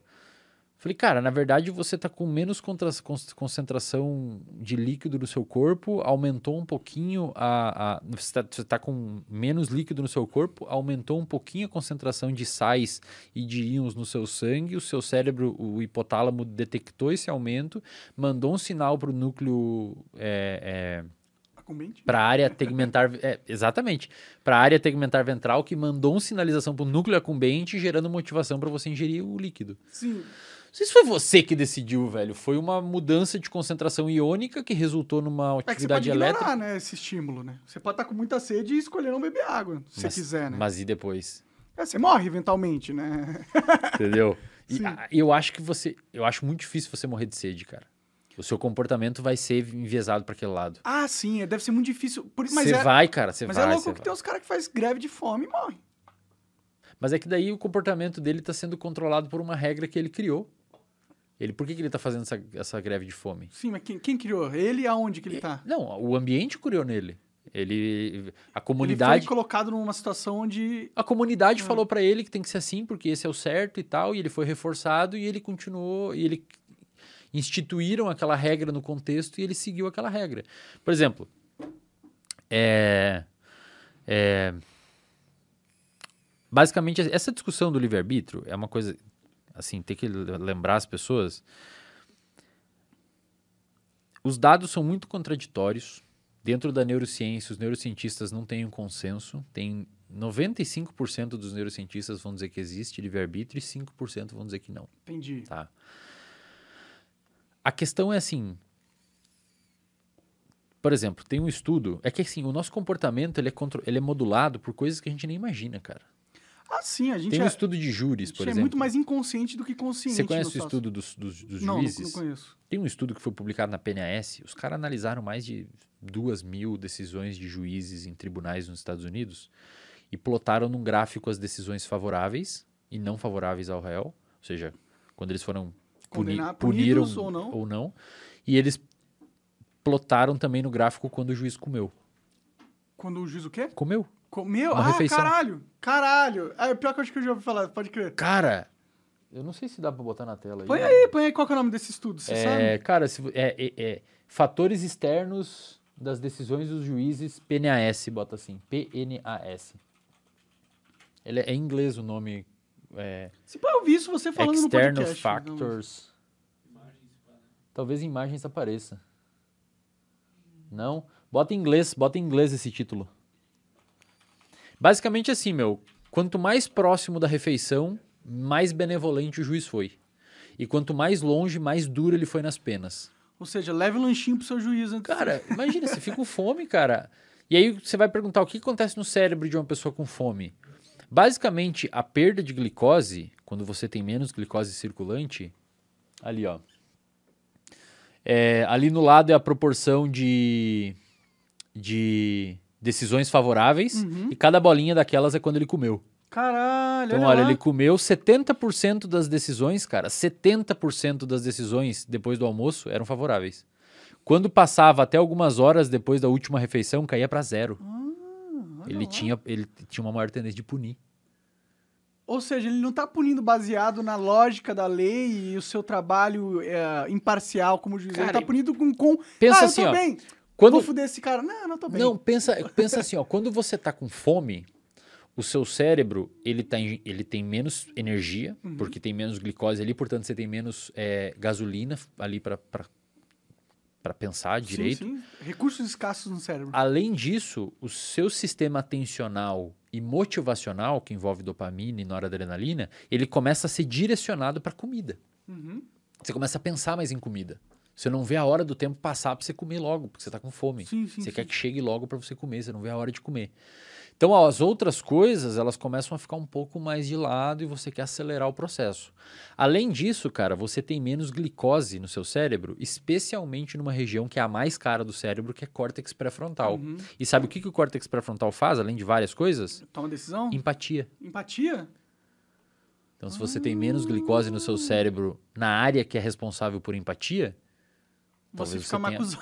talvez você fique mais cuzão. Entendi. Caralho, cara. E é- E, e isso é uma variável, cara. Fora Se você, por outras. exemplo, pegar sujeitos e colocar numa sala e colocar um cheiro podre na sala, um cheiro ruim, essas pessoas tendem a ter opiniões mais conservadoras. Tendem a ser mais contra casamento gay, mais. Aham. Caralho, que, que loucura! Isso tem estudo mostrando. Estudo publicado na PLOS One.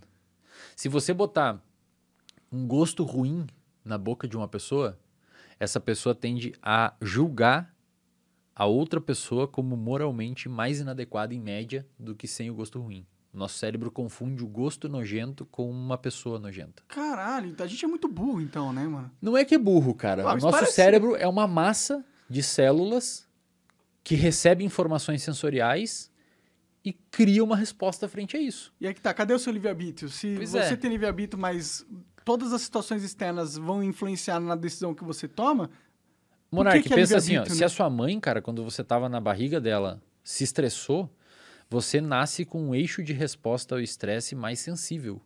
Então, na sua adolescência, talvez você seja mais pistola. pode crer. E aí você brigou com a sua namorada. E aí? Você já foi modulado a ter essa briga desde quando você estava na barriga da sua mãe. Porque o seu eixo de resposta ele já é mais sensível. É, é meio bizarro. Eu, eu não sei. É realmente- meio louco porque a galera fala assim, pô, mas então eu vou fazer o que eu quiser, eu vou matar pessoas e não é minha culpa. Eu É falo assim, assim. cara, se você tira essa conclusão, já tava na sua cabeça matar pessoas. Eu não falei nada demais. Você já queria, mas estava com medo, achando que você ia ser. É, você já ia fazer isso, cara, de qualquer maneira. Eu tenho uma aula lá no reservatório de dopamina que eu explico, é uma hora e pouco eu explicando sobre esse raciocínio. Por exemplo, teve um cara Então que você veio... não acredita na, no livre-arbítrio? Não, acho que a gente não tem livre-arbítrio. Faz sentido. Por uma razão simples. E eu deixo essa pergunta para as pessoas que acham que a gente tem.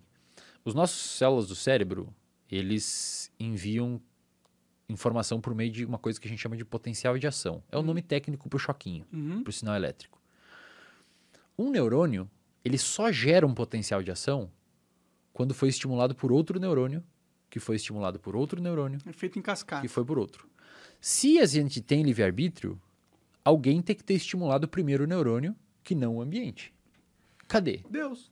É só o que sobra. Ou tem um lugar bem no meio do cérebro escondido que ninguém viu ainda, que tem um bonequinho que começa a mexer uns botãozinhos lá e Tipo dispara. um MIB, né? Que tem um... E dispara pra você beber água. Não Aham. foi, cara. Disparou pra você beber água porque o seu sangue tá com mais concentração de íon e você teve mais sede. E se, e se você fala, não, mas eu não quero beber água agora, é porque você tá com a sua atenção visual em outro lugar e você não quer agora. Alguma coisa modulou o seu comportamento. Faz sentido. Aí se você vem me falar, pô, mas eu- as pessoas você tem que tomar cuidado em falar isso, Wesley, porque as pessoas vão usar isso pro mal. Por exemplo, teve uma pessoa que veio falar pra mim, várias na real, que foi fazer uma palestra em público e a pessoa falou, cara, eu fui super tranquilo, porque se eu ficasse ansioso eu não teria como não ficar, porque eu não conseguia controlar o meu comportamento, porque tinha o estímulo do público me gerando ansiedade. Então eu lembrei do que você falou, usei isso como modulação externa e fui fazer e consegui fazer. Então, cara, olha, a- uma a pessoa tirou essa conclusão do negócio do livre-arbítrio. O outro fala que vai matar todo mundo e, e foda-se. É, se você tirou essa conclusão, desculpa, mas Tinha não, interna. não já. fui eu que botei isso. Eu não falei sobre matar ninguém. Você que falou, ah, mas então você que foi pro lado errado, velho. Não bota na minha bunda essa porra aí. Mas essa questão sobre moralidade faz um sentido, né? No sentido que se a gente não tem o controle, a gente não tem o livre-arbítrio, se tudo que a gente faz já estava pré-determinado, é, por que, que você vai punir alguém e por que, que você não vai punir alguém? entendeu? Então, isso impacta direto no sistema de justiça, cara. Eu vou dar um outro exemplo. É, e aí entra também na ideia de que ninguém tem mérito de nada, né? Você, de certa forma, já ia fazer aquilo. Então não é seu mérito. É verdade. Entende? É meio que Tem verdade. que falar desse lado também, tipo. É, é a mesma coisa você falar assim, qual que é o mérito do cara que nasceu filho do Bill Gates, com todos os networks, as melhores É, faculdades, exato. e o cara que nasceu numa tribo na Aí África? você pode falar assim, beleza, mas o filho do Bill Gates se esforçou e tal, cara, mas às vezes ele se esforçou porque ele teve contato com pessoas que se esforçaram e modularam ele, e também não se teria mérito ele, entende? Faz sentido. É uma discussão difícil, cara. Mas vamos dar um exemplo. Imagina que você tá num corredor de um hospital e, sei lá, meu, sua namorada se machucou, você tá lá cuidando dela, foi pegar um café, um café quente. Você tá passando pelo corredor com um copo de café. Tem um paciente com epilepsia. Epilepsia é um, te dá um Sim, monte sim, de choque do cérebro e você tem convulsões. Digamos que esse paciente bateu no seu café e virou o café você, em você quente. Ele teve culpa?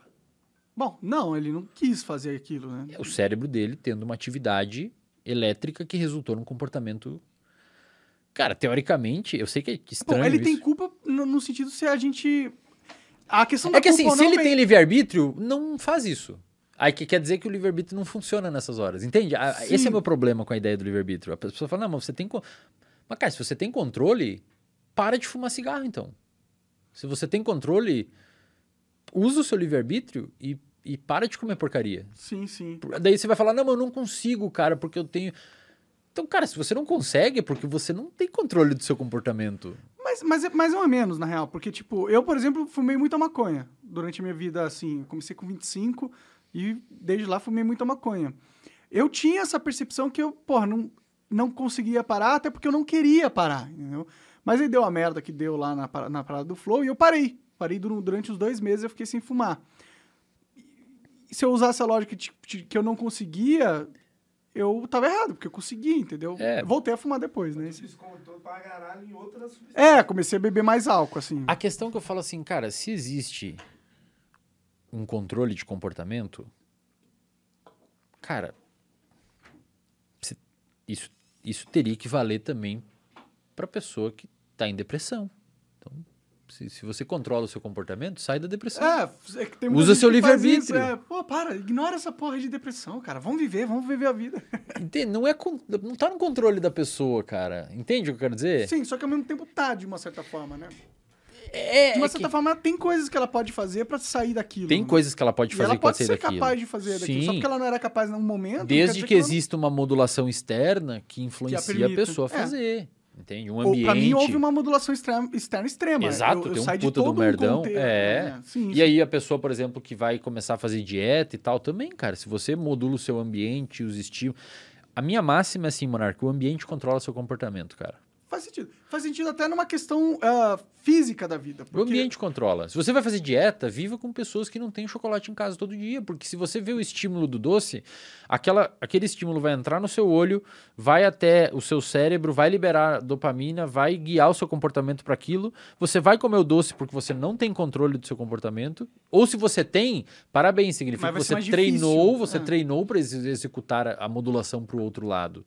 Mas você só treinou porque você ou pediu ajuda para um terapeuta ou para um amigo ou assistiu um vídeo na internet. Sempre tem algum estímulo externo que modula o seu comportamento. Tá ligado a ideia dos neurônios mandar potencial de ação para um neurônio? Aham.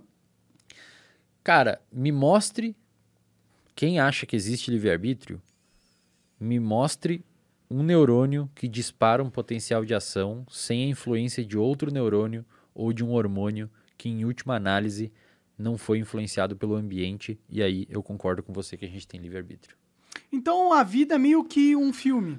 A vida e é a meio... gente é o A vida é observador. meio que um conte... a, a vida é meio que um conjunto de respostas comportamentais frente ao ambiente que você tá. Se começar a ficar quente nessa sala, você vai pegar o, o ar e vai ligar o ar. Sim, Você, o, o ambiente ficou quente e levou você a ligar o ar. sim, sim, sim. Por exemplo, se você bota o- o- o- a fome é um exemplo, o, o- o quente é outro exemplo. Se você tem privação de sono num dia anterior, você dormiu mal. No outro dia, cara, você vai ter mais propensão a comer porcaria. Sempre acontece comigo. E, inclusive. velho, você não tem. Mas você não é meio depressivo? É meio depressivo não ter livre-arbítrio, né? eu não Tipo, acho, cara. Eu acho, na verdade, normal. Não muda nada Não, pra mim. normal é, se for Eu não acho real, normal, entendeu? A galera fica muito preocupada, cara. Tipo, ah, mas como é que eu vou viver? E é perigoso isso porque as pessoas vão fazer merda. Tem um neurocientista chamado Robert Sapolsky, que ele tá escrevendo um livro. Ele é um dos maiores defensores que não existe livre-arbítrio. E ele tem ele é professor de Stanford e alcança o mundo, né? As coisas dele. É, e aí deu muita merda no sentido das pessoas questionar ele, pô, mas e aí, como é que a gente vive com essa parada de não existir livre-arbítrio? Ele tá escrevendo um livro sobre como viver. Tipo, ele escreveu um livro mostrando. Como viver sem livre-arbítrio.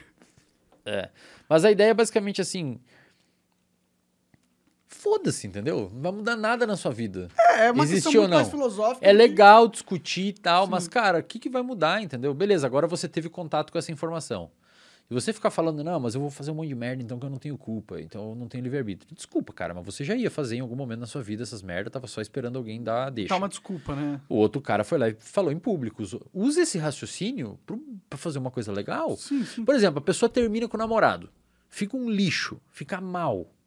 Porra, usa teu livre-arbítrio então, cara. E pra ficar bem, se você tem livre-arbítrio, fala eu vou ficar bem e fica bem. Do nada, instantaneamente. É que, tipo, Você tem que modular o seu comportamento, ir fazendo coisas e as pessoas, se aproximar de pessoas que vão te ajudar.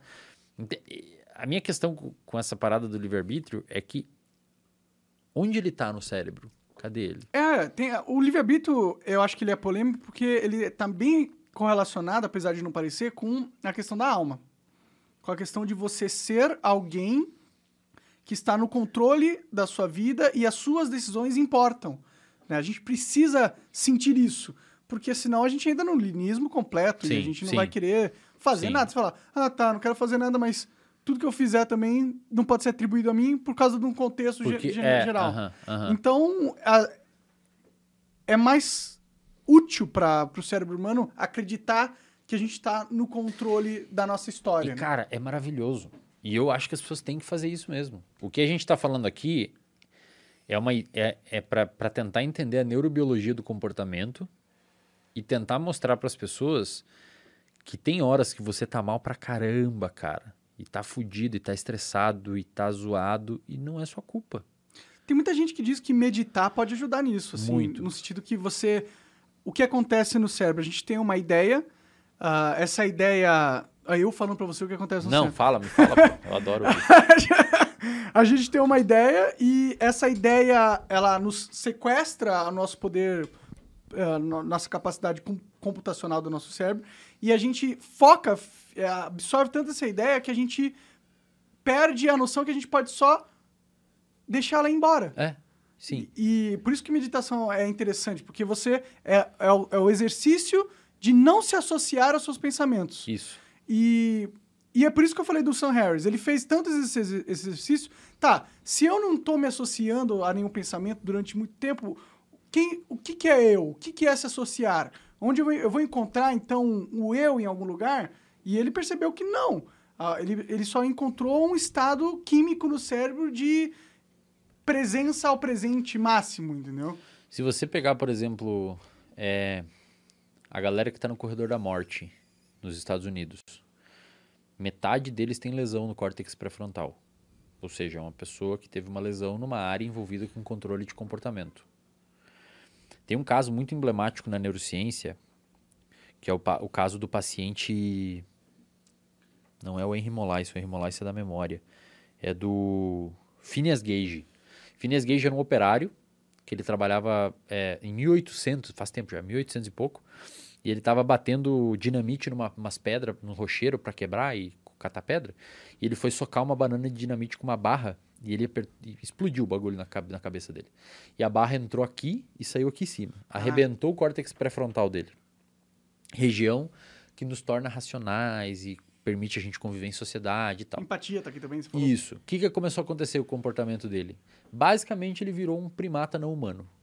Ele começou a, não, a ignorar regras sociais, ele começou a abraçar mulheres na rua, ele começou a andar seminu, fazer xixi nos lugares. O álcool, por exemplo, desliga o córtex pré-frontal. Uhum. Então a gente não tem muito mecanismo de controle de comportamento quando tá bêbado. Pode muito crer. bêbado. Ele potencializa a transmissão gabaérgica que inibe o pré-frontal. O Phineas Gage ficou totalmente. Maluco. Cara. É legal que ele não morreu. Ou seja, essa região ela não é envolvida pra gente viver. Estar vivo, né? É pra conviver em sociedade. Pode crer. Outros animais não têm pré-frontal. É por isso que eles têm, fazem cocô no meio do shopping. Você tem que ensinar como bonitinho a não fazer. A galera no corredor da morte nos Estados Unidos, grande parte tem lesão no pré-frontal. É culpa deles que eles fizeram os crimes ou Na- talvez o Cara, na deles... minha opinião, não, não é culpa deles. Na minha opinião, são pessoas que não podem ser culpadas porque. É tipo assim, pensa num diabético tipo 1. A diabetes tipo 1, o sistema imunológico ataca o pâncreas e destrói as células beta-pancreáticas produtoras de insulina. Hum. É culpa da pessoa ter diabetes? Ela não tem o órgão, cara. Ah, bom, sim, sim. Se ela nasceu com, né? É, Sim, ela não sim. tem o órgão. Não, o sistema imunológico atacou aquilo por alguma coisa ambiental que a gente não sabe exatamente o que é.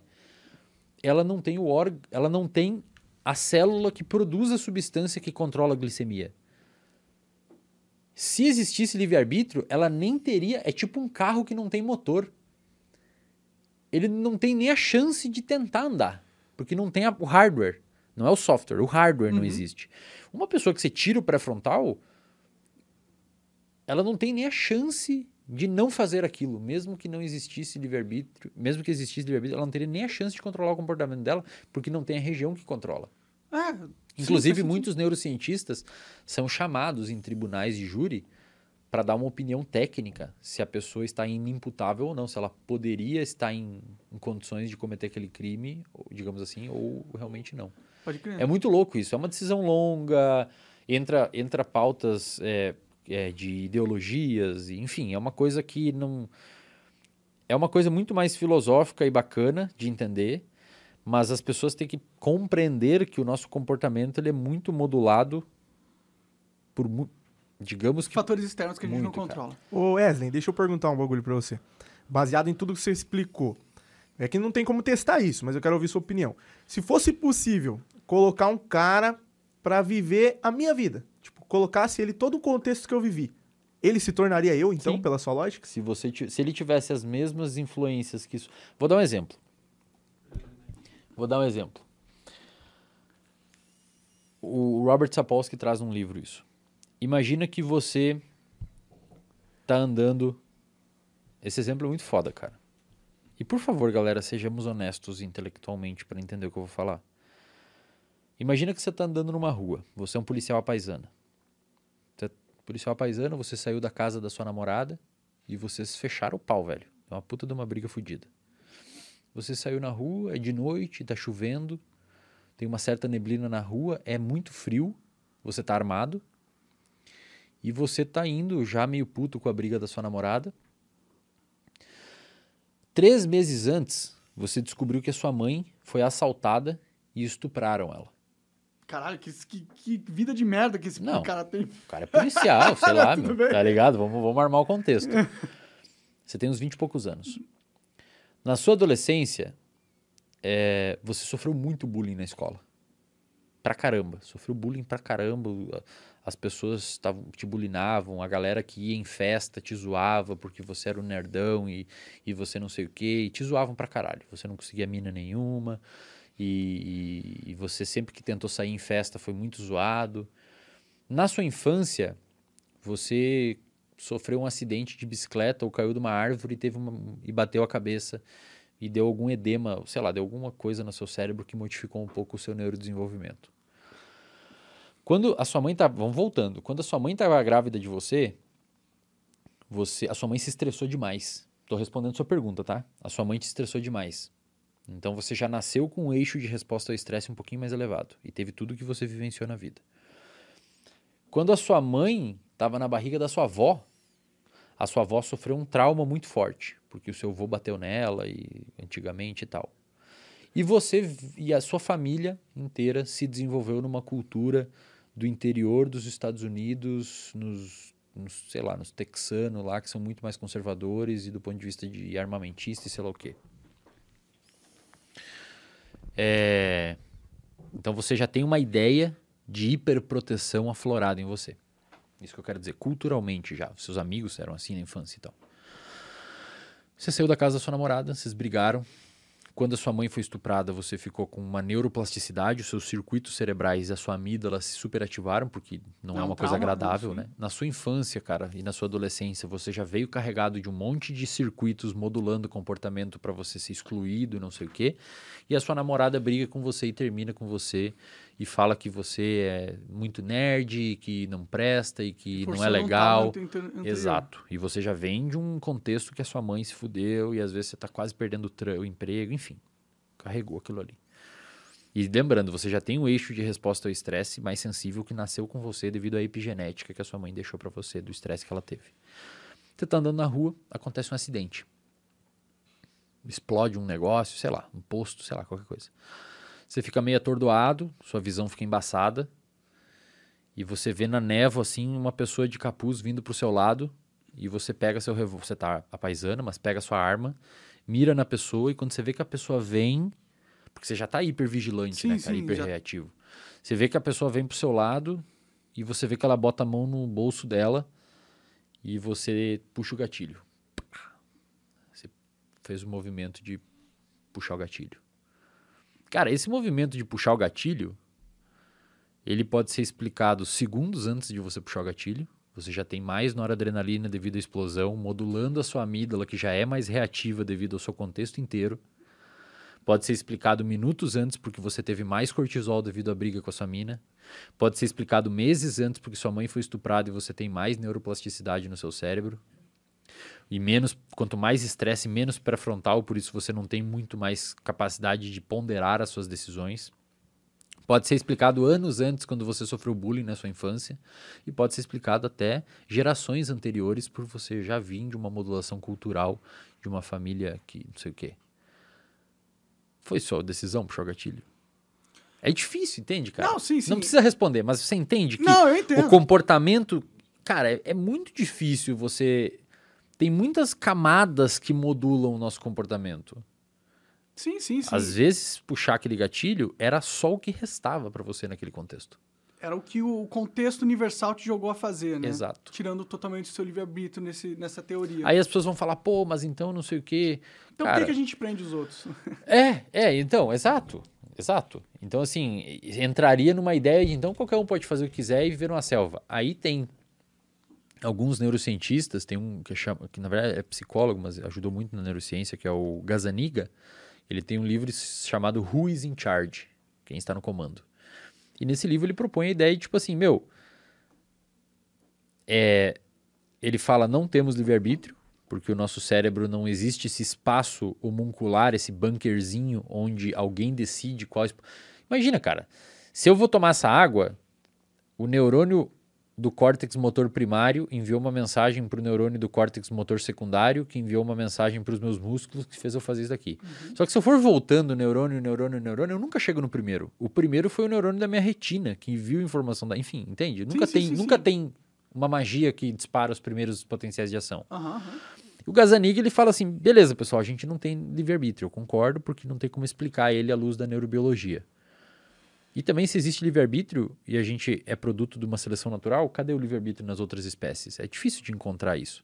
Mas, ao mesmo tempo, ele fala assim, porém, temos que viver como se tivéssemos. Porque psicologicamente é mais. É uma ferramenta útil de você se importar com É. o que você faz, né? E aí entra outras coisas, cara, que também é importante. Aí o, o Fermento tem que ouvir essa parte aqui, que ele, ele gosta dessas discussões de livre-arbítrio. Por exemplo, você é uma pessoa que naturalmente tem uma propensão, como a gente comentou, de se agrupar e se aglutinar em grupos. Você também não teve livre-arbítrio para escolher defender o seu camarada. Você defendeu. Então, o livre-arbítrio, como a galera. Normalmente, quando eu falo de livre-arbítrio, eu falo, pô, vão fazer merda, vão explodir as coisas, vão matar as pessoas e não vão ter culpa. Mas, cara, o livre-arbítrio funciona pro outro lado também. Você tem ocitocina no seu cérebro, que já forma uma formação grupal. Então, quando você é empático com alguém, por exemplo, tem estudos mostrando que quando você doa roupa, faz filantropia, o seu sistema de recompensa se ativa. Ah. É um ato egoísta? Também. Você tá doando para se sentir bem Sim, e para ajudar outra pessoa. É, nós somos totalmente egoístas. Então, cara, você tem um sistema que também você não controla, que foi muito bem formulado para ajudar os outros. Pode crer. Funciona pros dois lados, cara. Pode crer. Não, essa, essa é uma questão filosófica de existe Deus, existe um propósito. Porque pode existir Deus e a gente não ter livre-arbítrio ah, livre-arbítrio mesmo, né? De, de qualquer forma, acho que a a- pensar que Deus existe é também pensar que o livre-arbítrio não, não existe. Porque ele literalmente. Tá controlando o comportamento, né? O destino e tal. É, exato, exato. Então você é ateu, né, cara? Eu sou ateu. Pode crer, pode Sou crer. ateu. É, eu, esse negócio de acreditar em Deus ou não, pra mim tem muito a ver com acreditar em livre-arbítrio ou não também, tá ligado? Porque eu ah, sempre fui ateu, né, desde a minha... desde moleque. É, mas num, num período da minha vida, eu comecei a acreditar em Deus. É, e isso me ajudou muito. Mas aí fica um conflito na, meu, na minha cabeça muito grande, porque eu sei que essa crença me ajuda, mas ao mesmo tempo, logicamente, eu não sei como Aham. acreditar de Aham. verdade. Porque quando você fala essa parada, eu não consigo discordar de você. Eu não consigo discordar que o livre-arbítrio parece uma ilusão. E pensando nisso, parece mesmo, talvez seja. Só que se é uma ilusão, como que a gente evita o linismo? Como que a gente evita que, achar que nada faz sentido e nada importa de verdade? Porque se algo importa, você pode racionalizar falando, isso importa para mim, por causa do meu contexto eh, universal, e talvez isso nem realmente importa para mim. é- Eu só estou sendo levado a acreditar nisso. Mas é que, cara, se você não tem livre-arbítrio, você também não escolheu acreditar em Deus ou não acreditar. Era o que poderia ter acontecido com você. Essa é a parada do livre-arbítrio, entendeu? Não interessa. No final das contas, a pessoa que acredita ou não em alguma entidade maior, ela teve neurônios no cérebro dela que dispararam, que geraram, por exemplo, quando você falou, pô, mas acreditar em Deus me ajudou. Você sentiu recompensa, prazer em, te- em aceitar a ideia de Deus, e portanto você não tinha como desaceitar ela porque estava sendo bom para você. Então, ao mesmo tempo, circuitos de memória passados, que er- eram circuitos de quando você lia mais e vivia mais o ateísmo, com- começaram a conflitar com as memórias que você tinha.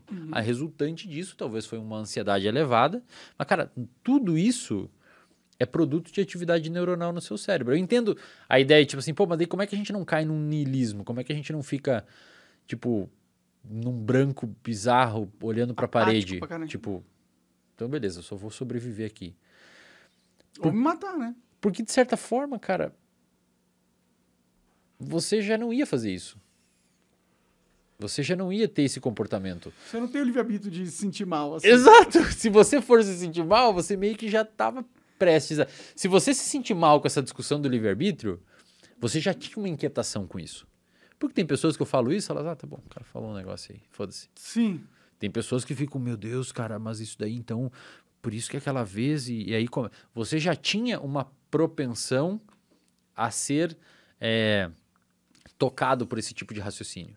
Talvez por você sempre procurar a origem do universo e ler sobre Deus e ver sobre física quântica e sei lá o que, e aí chegou nessa parte. Ou você já leu sobre livre-arbítrio e tal. A questão é, se você se tocou ou não com isso, é baseado no que você tem de experiência. Agora, o que eu posso tentar falar para você, use esse tipo de raciocínio dentro do possível que você achar coerente, e já que você eu controlo mais o seu comportamento que você está me ouvindo do que você controla ele. Então, já que eu controlo mais o seu comportamento, use isso daqui para sua vida. No momento que você estiver muito triste, que a sua mina terminou com você, que o seu, seu, que o seu namorado terminou com você, fala, cara, eu tô mal porque tem neurônios no meu cérebro disparando numa frequência X e tá me gerando esse mal-estar. Que é o processo da meditação, de não ser social aos seus pensamentos. É. Deixa Ah. aquilo fugir de você, sabe? Nossa, mas isso, isso é uma parada que a humanidade nunca vai, vai demorar pra aceitar, se aceitar, entendeu? Tipo, porque pra, é difícil, é difícil acreditar que É você difícil, não, cara, e é uma discussão delicada. Sim, sim, sim. É uma mas, discussão mas pior delicada. que eu não consigo rebater você. Eu não Mas, consigo, e- eu não consigo falar, não faz sentido o que tu tá falando, porque, porque faz, faz sentido o que você tá falando. E, e é meio, meio, meio triste, mas também ajuda pra você não se sentir culpado com certas coisas. né? Exato. Eu acho que a galera que tá ouvindo isso, já que eu tô aqui tentando modular o comportamento de, de quem tá me ouvindo, tenta usar seu foco na, na parte que vai ajudar você na sua vida. Então tenta não se sentir. Ah, cara, eu, é, eu tô muito mal que eu reprovei no terceiro ano, cara, eu não devia ter reprovado, velho. Sua avó morreu, você faltou a prova porque sua avó morreu. Você tava. Foi o final, foi a pandemia, fudeu seus estudos. Não, não é culpa final, sua, é, cara. Deu sim. merda pra caralho. Então tenta. Quando eu trago esse raciocínio pra galera, tenta usar esse raciocínio em- no sentido de. De, é, o fato é que, não, que pode acabar virando um relativismo moral, né? Da sua, das, Sim, das suas ações. sim, é, sim. Por isso que é, é, é complicado. A questão é, a gente vive em sociedade, os humanos instituíram normas que, concordamos ou não, elas existem, tem regras de convivência e essas regras controlam o nosso comportamento. Se você chega numa mesa, num restaurante e tem uma placa escrita reservado, uma placa controlou o seu comportamento de você não sentar naquela mesa. Sim. Assim como existem regras na sociedade. Você não pode sair pelado na rua, não pode não sei o quê. O seu comportamento está toda hora sendo controlado por regras. Esse livre-arbítrio, essa parada do livre-arbítrio, tenta usar isso para o seu bem, dentro do possível.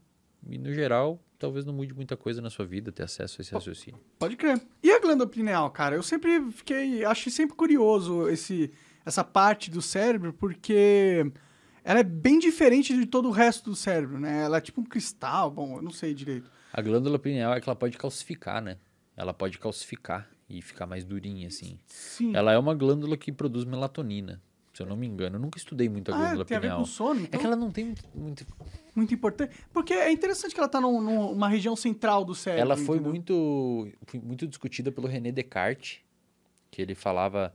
Inclusive, ele errou quando ele falou que a gente que existia é, a. Eles chamam de dualidade né, do Descartes, que é mente e corpo. Na perspectiva do, do Descartes, a gente tem uma mente e um corpo. Separados. Só que na realidade, mente. O que é mente? Aonde que ela tá?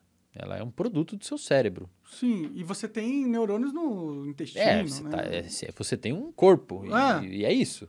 A mente seria um. A gente fala mente, né, e tudo mais, mas ele é um produto do seu cérebro. E o Descartes falou que a glândula pineal tinha uma função importante. Muita gente atribuiu que ali tá a alma, né? É, sim, por isso assim. que é interessante, ó, na minha opinião. Mas não. não... Sabe qual que é a aspira que eu fico entrando? Ah, Eu fico entrando numa aspira assim, tem a, a energia escura e matéria escura, que é hum, 95% do universo tem correlação com, com a gravidade, com o jeito que as galáxias se, se formam e o caralho, e a gente simplesmente não consegue detectar e a gente não sabe o que é. Eu fico pensando se a glândula pineal não é uma conexão com uma energia que a gente não consegue entender ainda, entendeu? Cara, se for e alguém um dia demonstrar essa energia, Bom, a energia foi demo- demonstrada já, mas tem, tem uns experimentos com, com lasers e espelhos que, que detectaram. Na, na verdade, se detectou ondas gravitacionais, não detectou. é, Mas é tipo, a gente sabe que existe a matéria escura e o. Sim, sim. mas- energia... sim, mas eu digo assim, se alguém um dia conseguir demonstrar que existe uma... correlação do jeito É, que a gente funciona. né? Isso. Aí... Mas por que, que não teria, né? Se tá no universo e ele Cara- afeta tudo e, pode estar passando por a gente agora, se a gente nem perceber, por que, que não pode Pensa afetar, assim, ó, né? o nosso comportamento ele é resultado de uma percepção que a gente tem de mundo. Um exemplo. Aqui na nossa frente agora tá passando um monte de ondas infravermelhas que a gente não enxerga, Sim. porque a gente não tem receptor no nosso olho para detectar isso. Tem animais que têm. Baleias, por exemplo, conseguem se guiar muitas vezes por campo gravitacional da Terra, Caralho, porque o cérebro da hora. delas consegue ter a consegue ter ou pelo cheiro, muitas vezes, tem um cheiro muito aguçado, se guia pelo pelo odor nós construímos uma percepção de mundo com base naquilo que chega em nós. Se você pegar um daltônico e falar pra ele que cor é isso aqui, ele falar verde, cara, pra ele é verde. Sim. Você vai falar, não, mas é azul. Mas, cara, se ninguém fala pra ele que é azul, ele vive a vida inteira achando que é verde. Pode crer. Então É, ele ia viver numa ilusão. Ou a gente vive numa ilusão que, que, é Entende, dele. cara? É muito louco porque. Por que, que é nossa ilusão só porque a gente é, a maioria iludido O dinheiro, parada? cara, pega o dinheiro. O dinheiro é uma ilusão fodida. A gente concorda que 100 reais que você me dá aqui, o, o cara do mercado vai aceitar como 100 reais. Mas é um papel, com um número.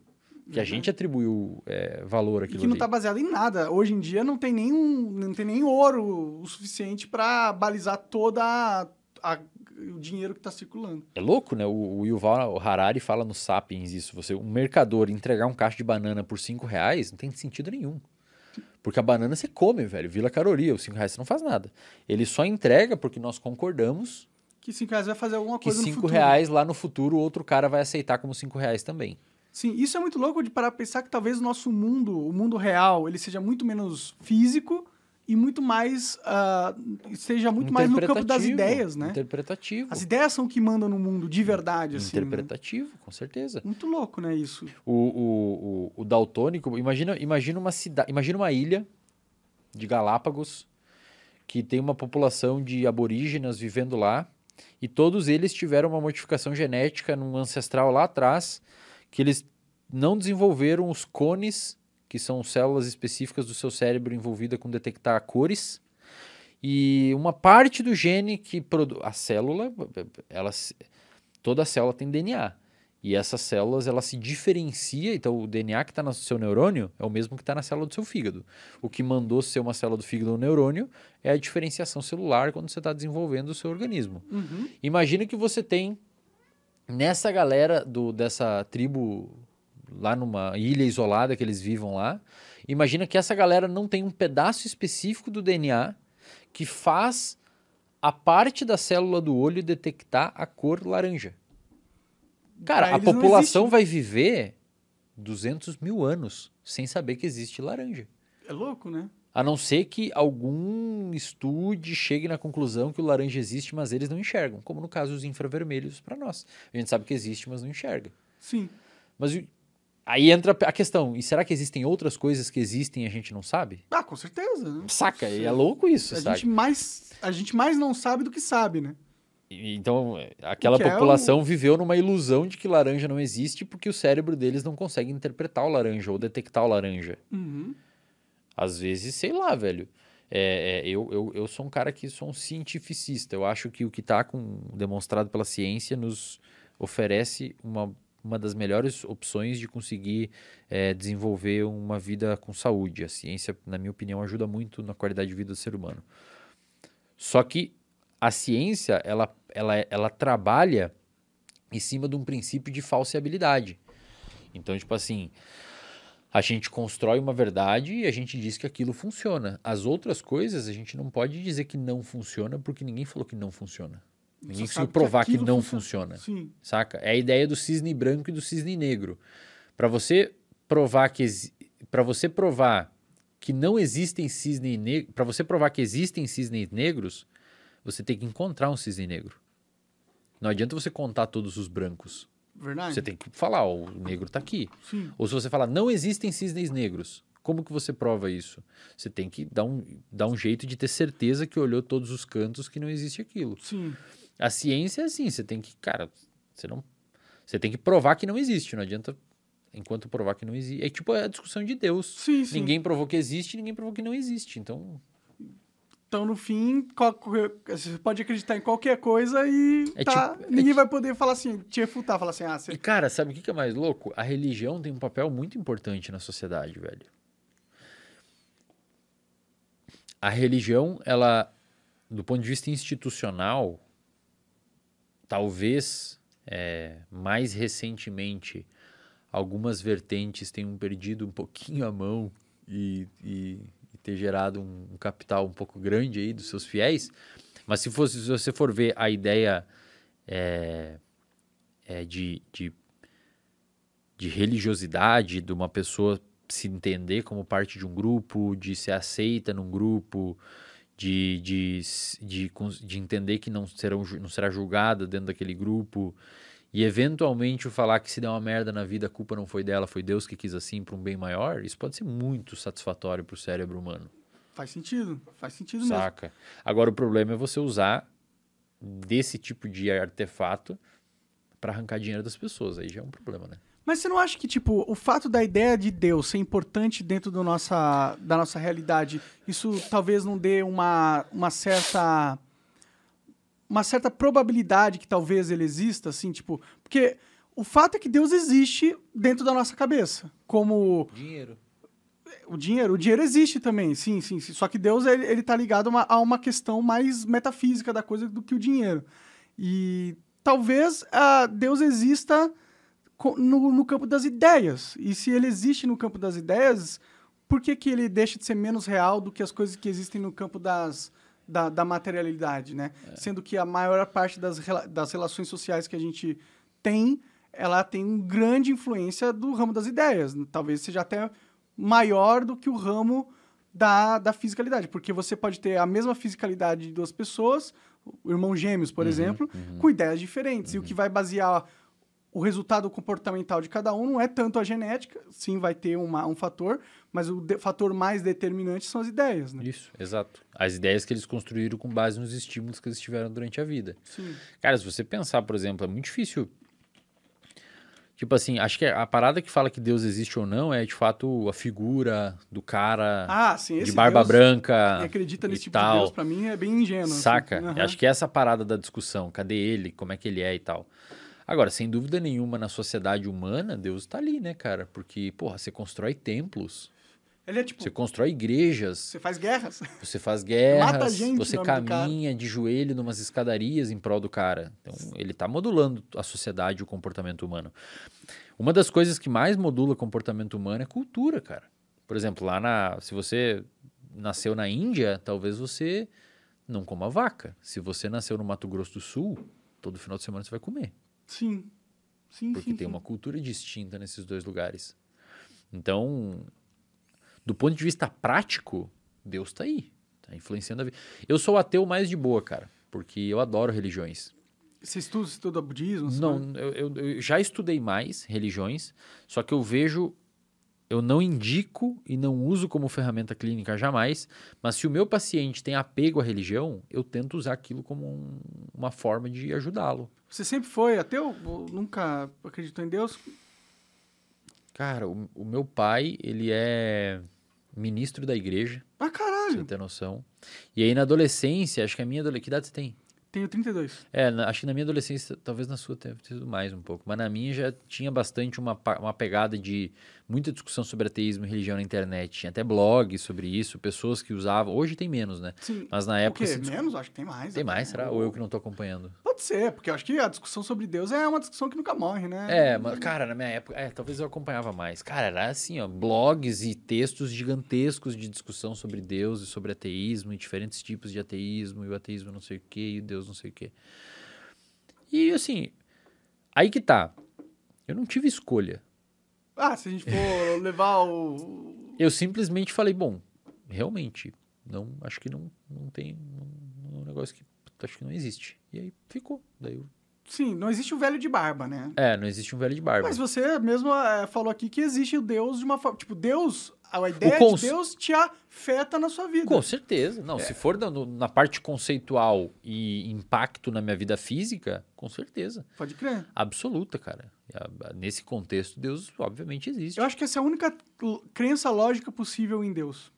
É essa. Fala assim, ó, Deus existe como ideia E essa ideia é tão forte que ela muda o mundo.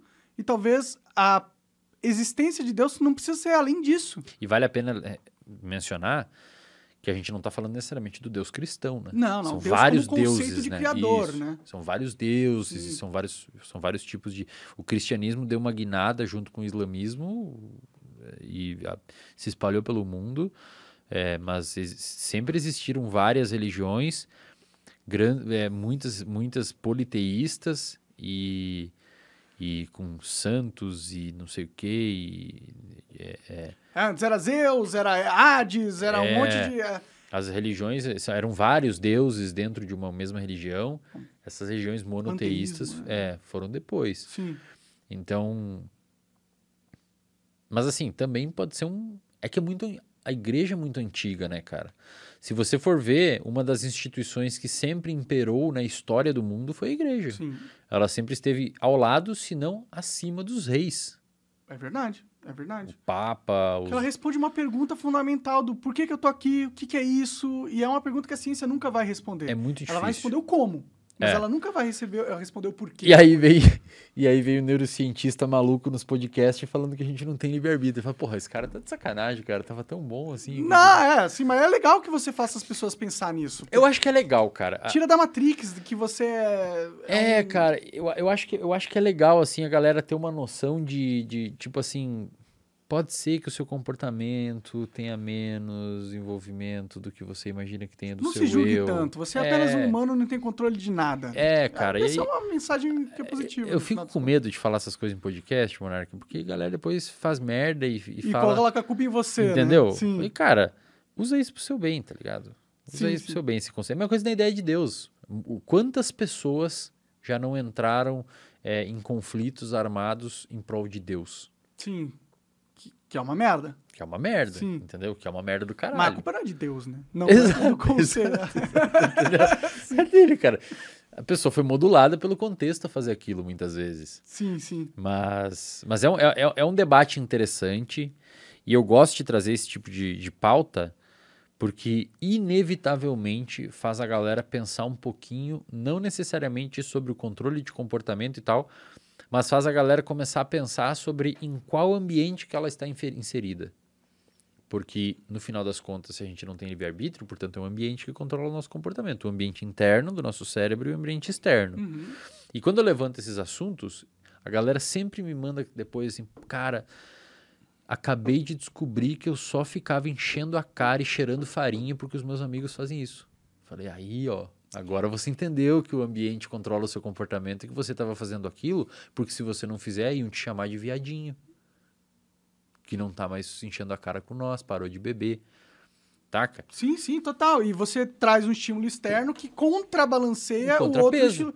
Um contrapeso. E eu acho que é, é, é interessante que esse estilo, esse estímulo, esse, essa ideia seja apresentada às pessoas, até para dar mais controle, o que é bem. É, é paradoxal. É, é, mas, tipo assim, eu controlo o comportamento deles, eu tô dando ferramenta que talvez tire ele do automatismo. E deixa ele É, controlar mais a vida dele. O que não é, quer dizer que ele realmente está controlando porque livre-arbítrio não existe, mas Mas você. de qualquer maneira é uma coisa que vai fazer um contraponto. É a mesma coisa da ideia de Deus. É uma ideia, você está dando uma ideia para a pessoa, essa ideia pode ajudar ela. Exato. E você acredita que ajuda. Exato, ajuda, sim, com Sim, sim, certeza, sim, cara. faz- faz então eu sentido. gosto de trazer essa discussão porque a galera fala assim: caramba, velho, eu tava indo. Pra... Eu costumo dizer, Monark, isso, a galera que tá no.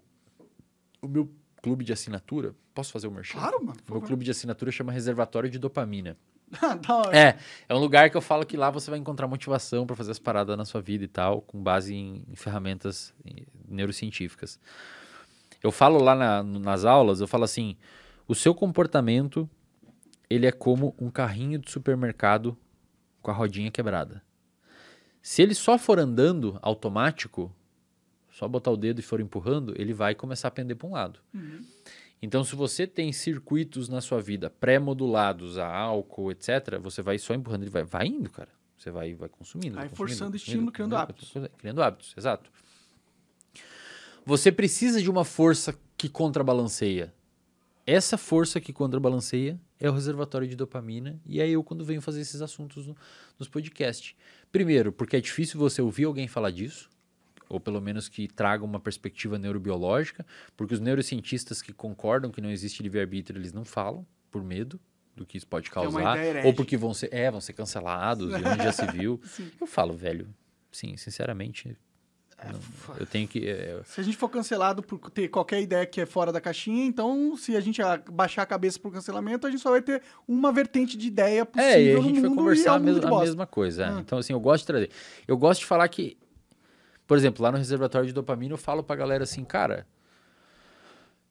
É, não existe problema em você sair pro rolê e voltar um pouco mais cedo porque você não quer zoar o seu sono e no outro dia você quer estudar. Vão te chamar de viadinho, vão te chamar de fraco, vão te chamar não sei o quê. Foda-se, velho. Entenda que isso Você tá fazendo uma externos. parada legal pra caralho, que é estudar, estudar é massa. Se desenvolve, aproveita, lê, estuda, cuida da sua saúde e tal. Porque muitas vezes o contexto tá levando a pessoa pro outro lado, ela tá indo no automático e não percebe, e eu venho e dou meio que essa marretada e a pessoa pelo menos tem alguém que joga corda pro cara lá, o, bo o bote salva-vida, tá ligado? É, muda o estímulo do automático, né? Porque É no o carro- automático a gente sempre tá. É o carrinho que o tenta livre-arbítrio puxar. existe, é, é o né? carrinho que tenta puxar para outro lado, tenta Sim. puxar para outro lado o comportamento da pessoa.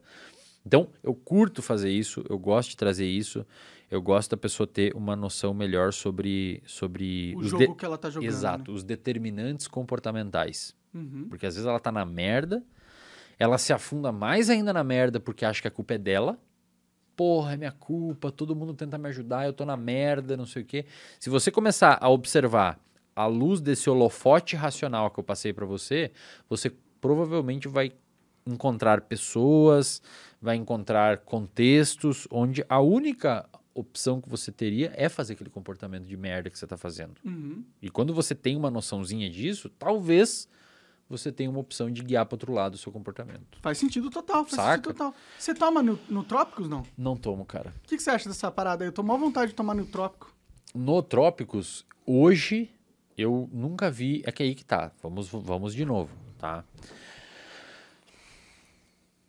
Para você comprovar que uma determinada substância potencializa a sua atividade cerebral, você precisa pegar um grupo de pessoas, fazer um estudo desenhado. Você pega as pessoas de mais ou menos a mesma idade, que não tem nenhum transtorno, tenta deixar o grupo, os dois grupos mais parecidos possíveis, exclui quem toma remédio, exclui um monte de coisa, pega pelo mesmo peso para não ter influência metabólica. Para um grupo você dá anotrópico e para outro grupo não. E você vê num teste cognitivo, num score cognitivo, alguma coisa assim, quem teve melhor e quem não teve. Sim.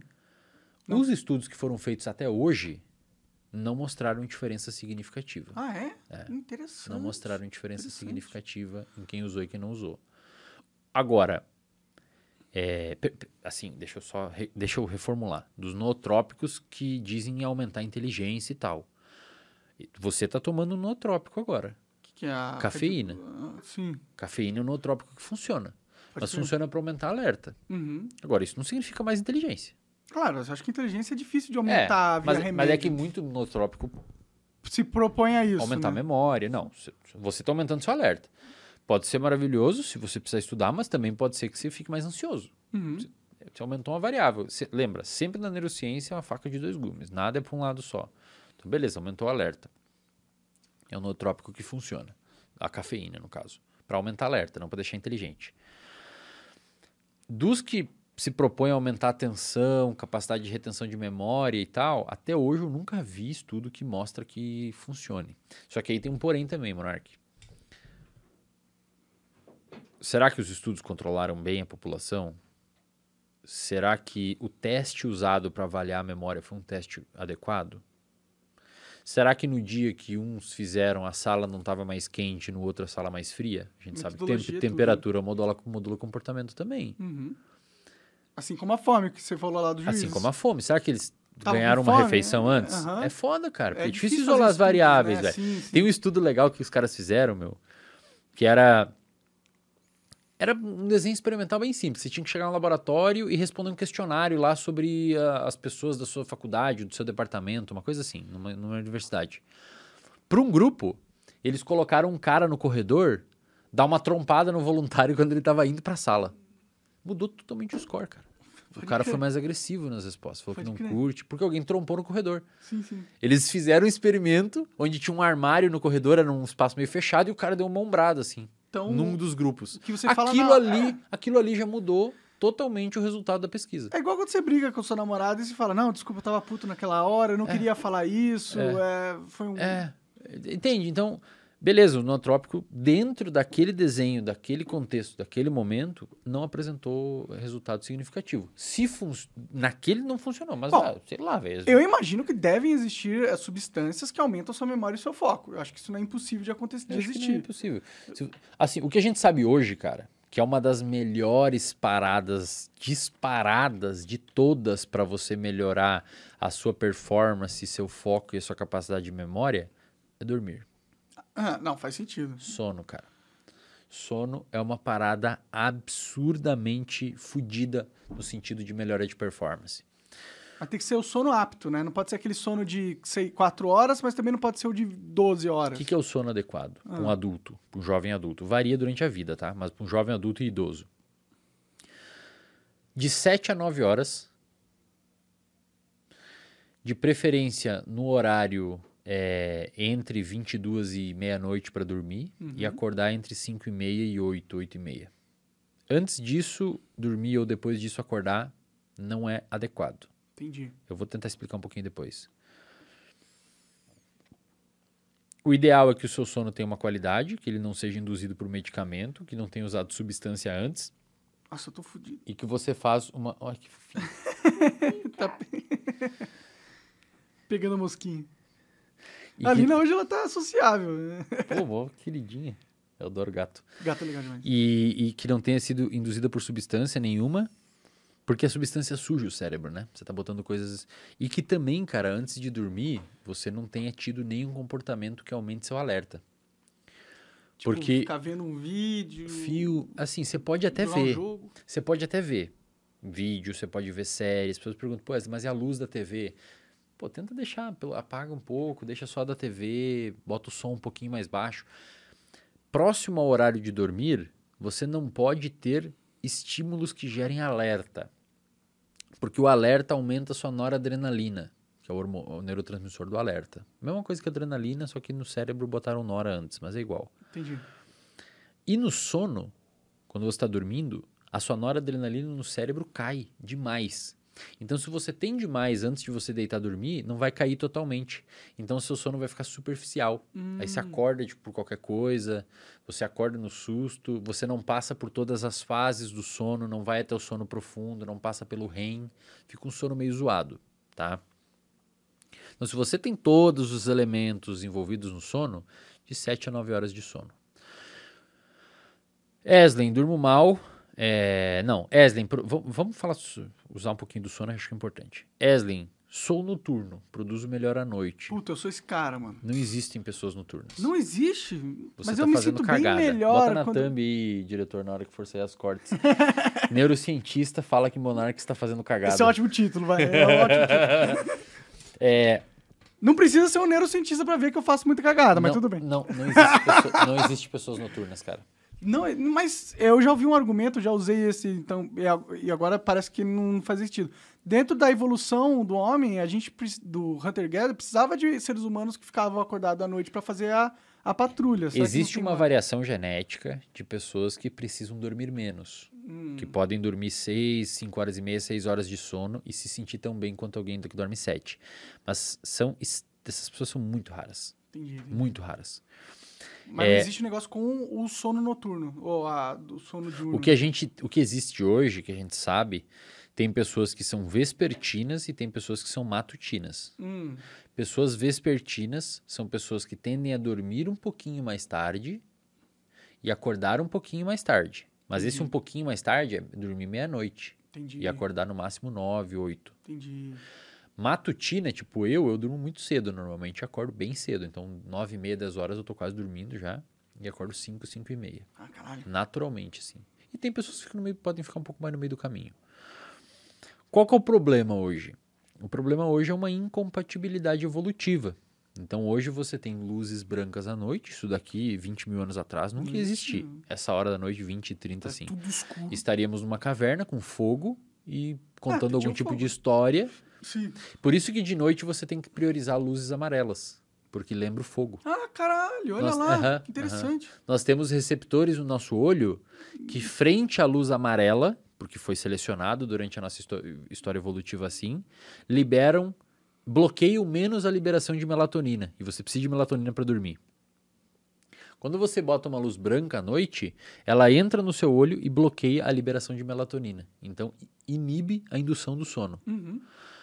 Qualquer coisa que aumente noradrenalina ou inibe a produção de melatonina, dificulta a sua entrada no sono. Pode crer. Então, de noite, cara, o ideal, e isso é tratamento para o pessoal que tá me falando aqui, tá naquela ali, editor? Tá naquela câmera? Tá isso. aqui? O pessoal que tem dificuldade de dormir, isso aqui é é muito importante. Não não busque inicialmente o apoio em medicamentos, tá? A terapia, o, o, a- o tratamento padrão ouro de entrada de primeira escolha para insônia é psicoterapia cognitivo-comportamental. É um tipo específico de psicoterapia que ensina você a fazer algo que a gente chama de higiene do sono, tá? O que, que é higiene do sono? Higiene do sono é basicamente, para ser bem didático, voltar a viver numa caverna. Então, anoiteceu, você vai baixar as luzes da sua casa, vai deixar luzes vermelhas, luzes amarelas, de preferência um abajur lá no canto. Uhum. Vai assistir filme, coisa, cara, lê um livro, nada que te engaje demais. O final da sua noite tem que ser um pouco entediante. Tem que ser um, um livro chato, um filme chato. É. Eu tenho meu livro de dormir, cara. Qual que é? Livro que eu leio lá pra dormir. Eu falo, Os caras vão ficar meio puto. É o livro do, do Martin, do, do. Eu não, não sei. do Game of Thrones. Ah, Os caralho! caras vão me cancelar agora. Tá falando Game of Thrones é chato, cara? O cara fala sobre livre-arbítrio, um monte de coisa, cancela por causa do Game of Thrones. Porra, mas não estimula teu cérebro quando você vê gente morrendo e... Não, cara. Entendi. E eu tava assistindo uma série pra dormir também. Qual que é? Ozark. Ah, o Zack é boa, é tipo Porra, eu um acho uma bosta. Bad... Eu acho zoado a Ozark. Você acha Ozark? Eu assisto assim, eu começo quase a pegar no sono. Eu assisti só a primeira temporada, Ozark. Então, assim, de noite tem que ser um pouquinho entediante a sua vida. Pra você cair no sono, velho. Se você estiver animado, você não dorme, tá ligado? É verdade. Então, de noite, tentar, dentro do possível, reduzir as luzes e não entrar em atividade que te engajam demais. Porque os hormônios que induzem sono, eles oscilam durante o dia. E à noite a ideia é que eles estejam aumentando e os hormônios que te deixam alerta estejam caindo. Um dos hormônios, por exemplo, que tem que estar menor na noite para você ter uma indução de sono adequada é o cortisol, o hormônio do estresse. Se você fica se estressando à noite, você não dorme. Verdade. Por isso, porque você aumenta o cortisol, você não dorme, porque está estressado. Então, a pessoa que fica trabalhando até tarde, estudando até tarde, eu sei que às vezes é difícil por conta do contexto da vida, mas o ideal, se você Você tiver tá a falando opção, o ideal aí pra mim, eu sou o cara que nunca cumpriu o ideal na vida. tá ligado? se tiver a opção para a galera que está comprando sono, Aham. esse é o primeiro passo. O segundo passo, e que provavelmente pouquíssimos médicos ou pessoas falaram para você, é de manhã você se expor à luz natural quando você acordar. Durante muito tempo, assim, tomar um sol? 40 minutos, não precisa tomar sol necessariamente. Só a luz natural. Você precisa abrir a casa e deixar entrar luz. Você tem um- uma região do seu cérebro chamada de hipotálamo, e dentro do hipotálamo tem um núcleo, chamado núcleo supraquiasmático. Esse núcleo, dentro dele, tem genes nas células, chamada de, olha que nome criativo, genes relógio, Hum. Que é os genes envolvidos com o relógio biológico do seu corpo.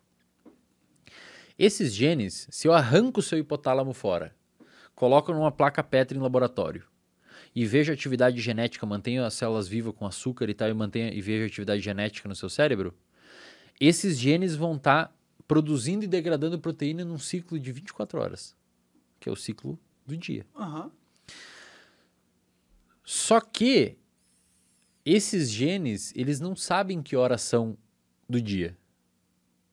O que informa para ele a hora do dia é a luz. Hum. Os seus olhos são como se fossem extensões do seu cérebro fora da caixa craniana.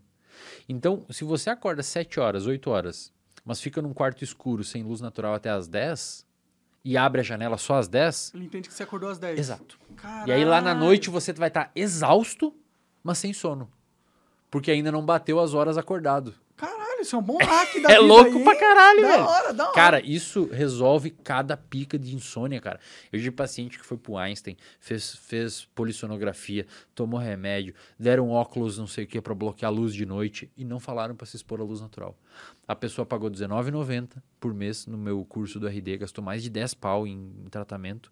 Viu eu falar em luz natural, começou a tomar café na varanda, curou a insônia, cara. Caralho. Porque o seu olho tem células que mandam informação pra lá. Por exemplo, quando você vai viajar, você vai para um outro lugar que tem jet lag. A melhor forma de você resolver o seu jet lag é se expor à luz natural. Porque você está sinalizando o seu cérebro que hora do dia é. Caralho, agora todo dia de quando eu acordar eu vou Faz, sair, cara. sair na Velho, varanda. é revolucionário, cara. E você não precisa ficar com luz no, no olho, com, com sol no olho. Aham. Só abre a janela, velho. Bota, se você for possível, bota seu computador em frente pra janela, já resolveu a pica toda, velho. Foda que eu sou tão quebrado como ser humano que. é, é verdade. Eu sou, eu, eu, que eu já me acostumei. Como é que é a sua rotina? Você acorda que horas? Cara, então.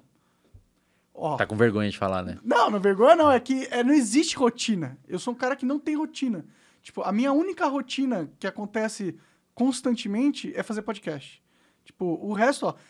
Tem É dia a, que- é, é- é a única regra dentro do- da sua agenda que controla o, o- você Sim, está aqui. É a o única resto é atividade tudo que meio... sempre vai acontecer no mesmo horário, Saquei, tá ligado? E é, porque eu- ah, tem vezes que eu vou dormir 7 horas da manhã, tem vezes que eu vou dormir merda, 4 horas da manhã. Nossa senhora. E eu uso melatonina, uso Dramin pra dormir. É, eu sou. Eu sou fudido, eu sou um fudido. fudido. Eu tô conversando aqui com você, tô com vergonha de com, o como eu não prestei atenção na minha, no meu ciclo natural. Ciclo circadiano, cara. Isso se chama ciclo circadiano. É, Se você começa a se expor à luz natural sempre mais ou menos no mesmo horário durante o dia e de noite, pra você é uma bosta porque você tem que ficar aqui, né, caralho, velho? Então filho. talvez o seu ciclo tenha que ser um pouquinho mais pra frente mesmo, não tem muito o que fazer, ou, Ou você o arrasta o programa pra- pra trás, aham. um pouquinho pra trás. Mas o ideal é tipo saiu daqui, cara, vai pra um lugar escuro, já derruba as luzes. Não podia ter tomado um negócio, se Bull, fudeu, agora agora você se fudeu. fudeu. Nossa, Aliás, cafeína depois das 15 horas tem que evitar, cara. Salvo se você precisar e vai dar um gás e tal, tal, mas se não, evita depois das 15 horas. Se você tiver insônia, corta.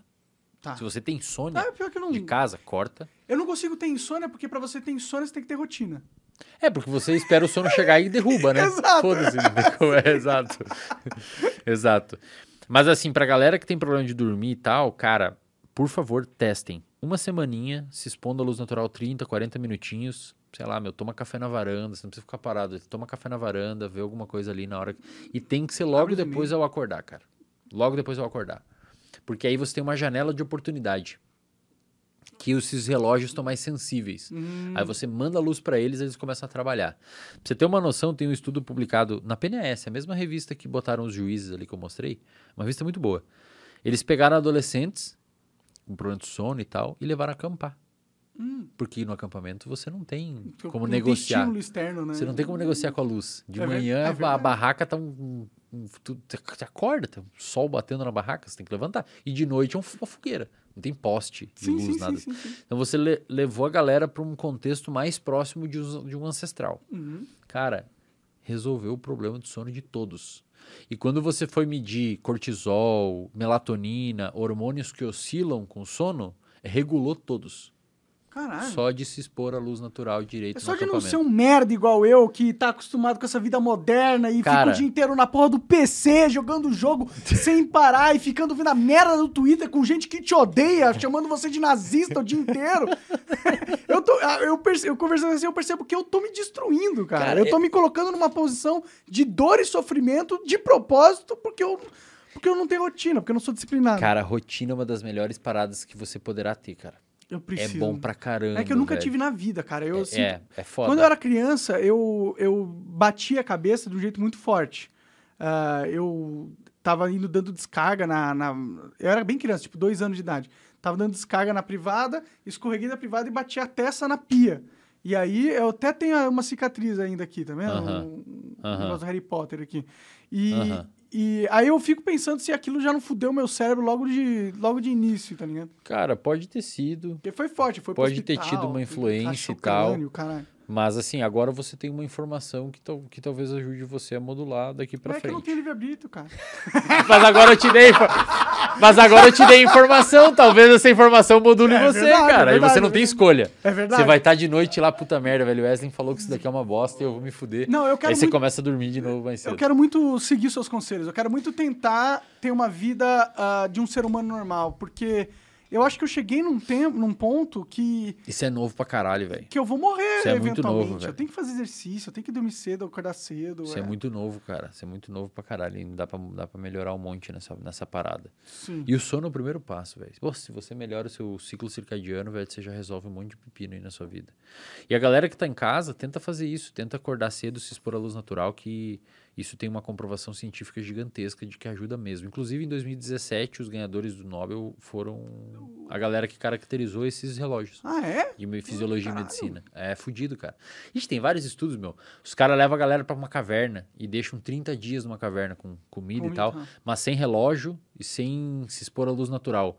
Os caras saem da caverna, tipo, dormindo 3 da tarde e acordando de madrugada. Porque eles não têm a luz natural pra guiar o Qual relógio deles. é o quê? Tipo, se você tira a luz natural, de manhã principalmente, é como se o relojoeiro que ajusta os ponteiros do seu cérebro não tá ali. Não acordou. Ele, ele, ele, o seu cérebro vai continuar andando num ritmo de 24 horas, mas esse ritmo vai se arrastar durante a vida, Pode crer. saca? Ele se arrasta. Aí muita gente fala assim, pô, Wesley, mas eu durmo 3 da manhã e acordo X horário e cumpro as 8 horas de sono, as 7, 8 horas de sono. Beleza, cara. Você tá cumprindo as 8 horas de sono, você dorme, ok. Mas, velho, de manhã talvez tenha buzina na sua rua, já tornou seu sono mais superficial. E você tá com jet lag social. E o dia que você precisar acordar cedo pra fazer uma prova? Você vai fazer uma puta prova Você tá merda. fudido. Porque aí de noite você vai ficar ansioso, porque vai ser 11 horas você quer dormir, mas tá acostumado a dormir às 4. Você pode ter um prejuízo eventualmente. Então, Sim, na sim. dúvida, se você tiver a opção, não trabalha de noite e tal, tenta seguir um ciclo bonitinho. A gente entrou nesse assunto. A galera dos podcasts fala que normalmente eu volto ao assunto que eu entrei lá no início, nos parênteses que eu abro. A gente entrou disso porque você me perguntou no nootrópico. Ah, sim, E os verdade. nootrópico é. O melhor nootrópico que existe é o sono, cara. Sono é de longe. Mas não tem nenhum outro que pode dar uma focadinha? Porque eu sinto que, ó, por exemplo, certas drogas que eu uso me tiram o foco. Tipo, a maconha me deixa meio. meio avoado, assim, sabe? Aí eu. Mas não queria parar de fumar maconha. Eu queria colocar um outro remédio em cima pra contrabalancear, entendeu? Gostoso ver como pensa, né? Então é assim que funciona. Ah, eu entendi agora. Agora eu entendi. Tá ligado que isso daqui é uma consultoria grátis que ele me chamou aqui, É né, verdade, é verdade, Ele tá eu vendo, ô, meu, então, me, me, me avisa me, aqui. Me, explica, me, me ensina a ser um ser humano melhor. Não, mas eu tô adorando sa- saber das paradas. E é bom que as pessoas aproveitam também. Cara, é... É uma merda, né? Você sabe que é uma merda. Fazer isso. né? É, porra, você tá tapando, tipo assim... Buraco. Tem uma merda que tá fedendo e eu vou botar uma que fede menos em cima. Vai ficar um monte maior de merda, mas é merda ainda. tá Você não usa ligado? nenhuma droga? Não, não uso nenhuma Nem um droga. zero, zero, zero, Álcool, zero, né? zero. De Bebo vez em álcool. quando. Pode álcool, crer, pode crer. álcool Final de semana, um vinho. Mas minha graduação toda fumei maconha. Minha graduação toda não. Parte da graduação fumei maconha. Sim, sim. Era um beberrão, bebia pra caralho, vodka, energético. Dormia três da manhã, não fazia exercício, tinha sobrepeso. que eu, tive, que você- eu tive bronquite pulmonar aguda, cara, de tanto fumar. Eu Caralho! tossia sangue. Eu fumava derby vermelho. Caralho! Derbão vermelho, monte. Depois fui pro Malboro. Na época que cigarro era barato, né? Pode crer, Era agora pra com os caralho. impostos tá... É, fudeu. Agora tem que comprar do PCC pra comprar barato.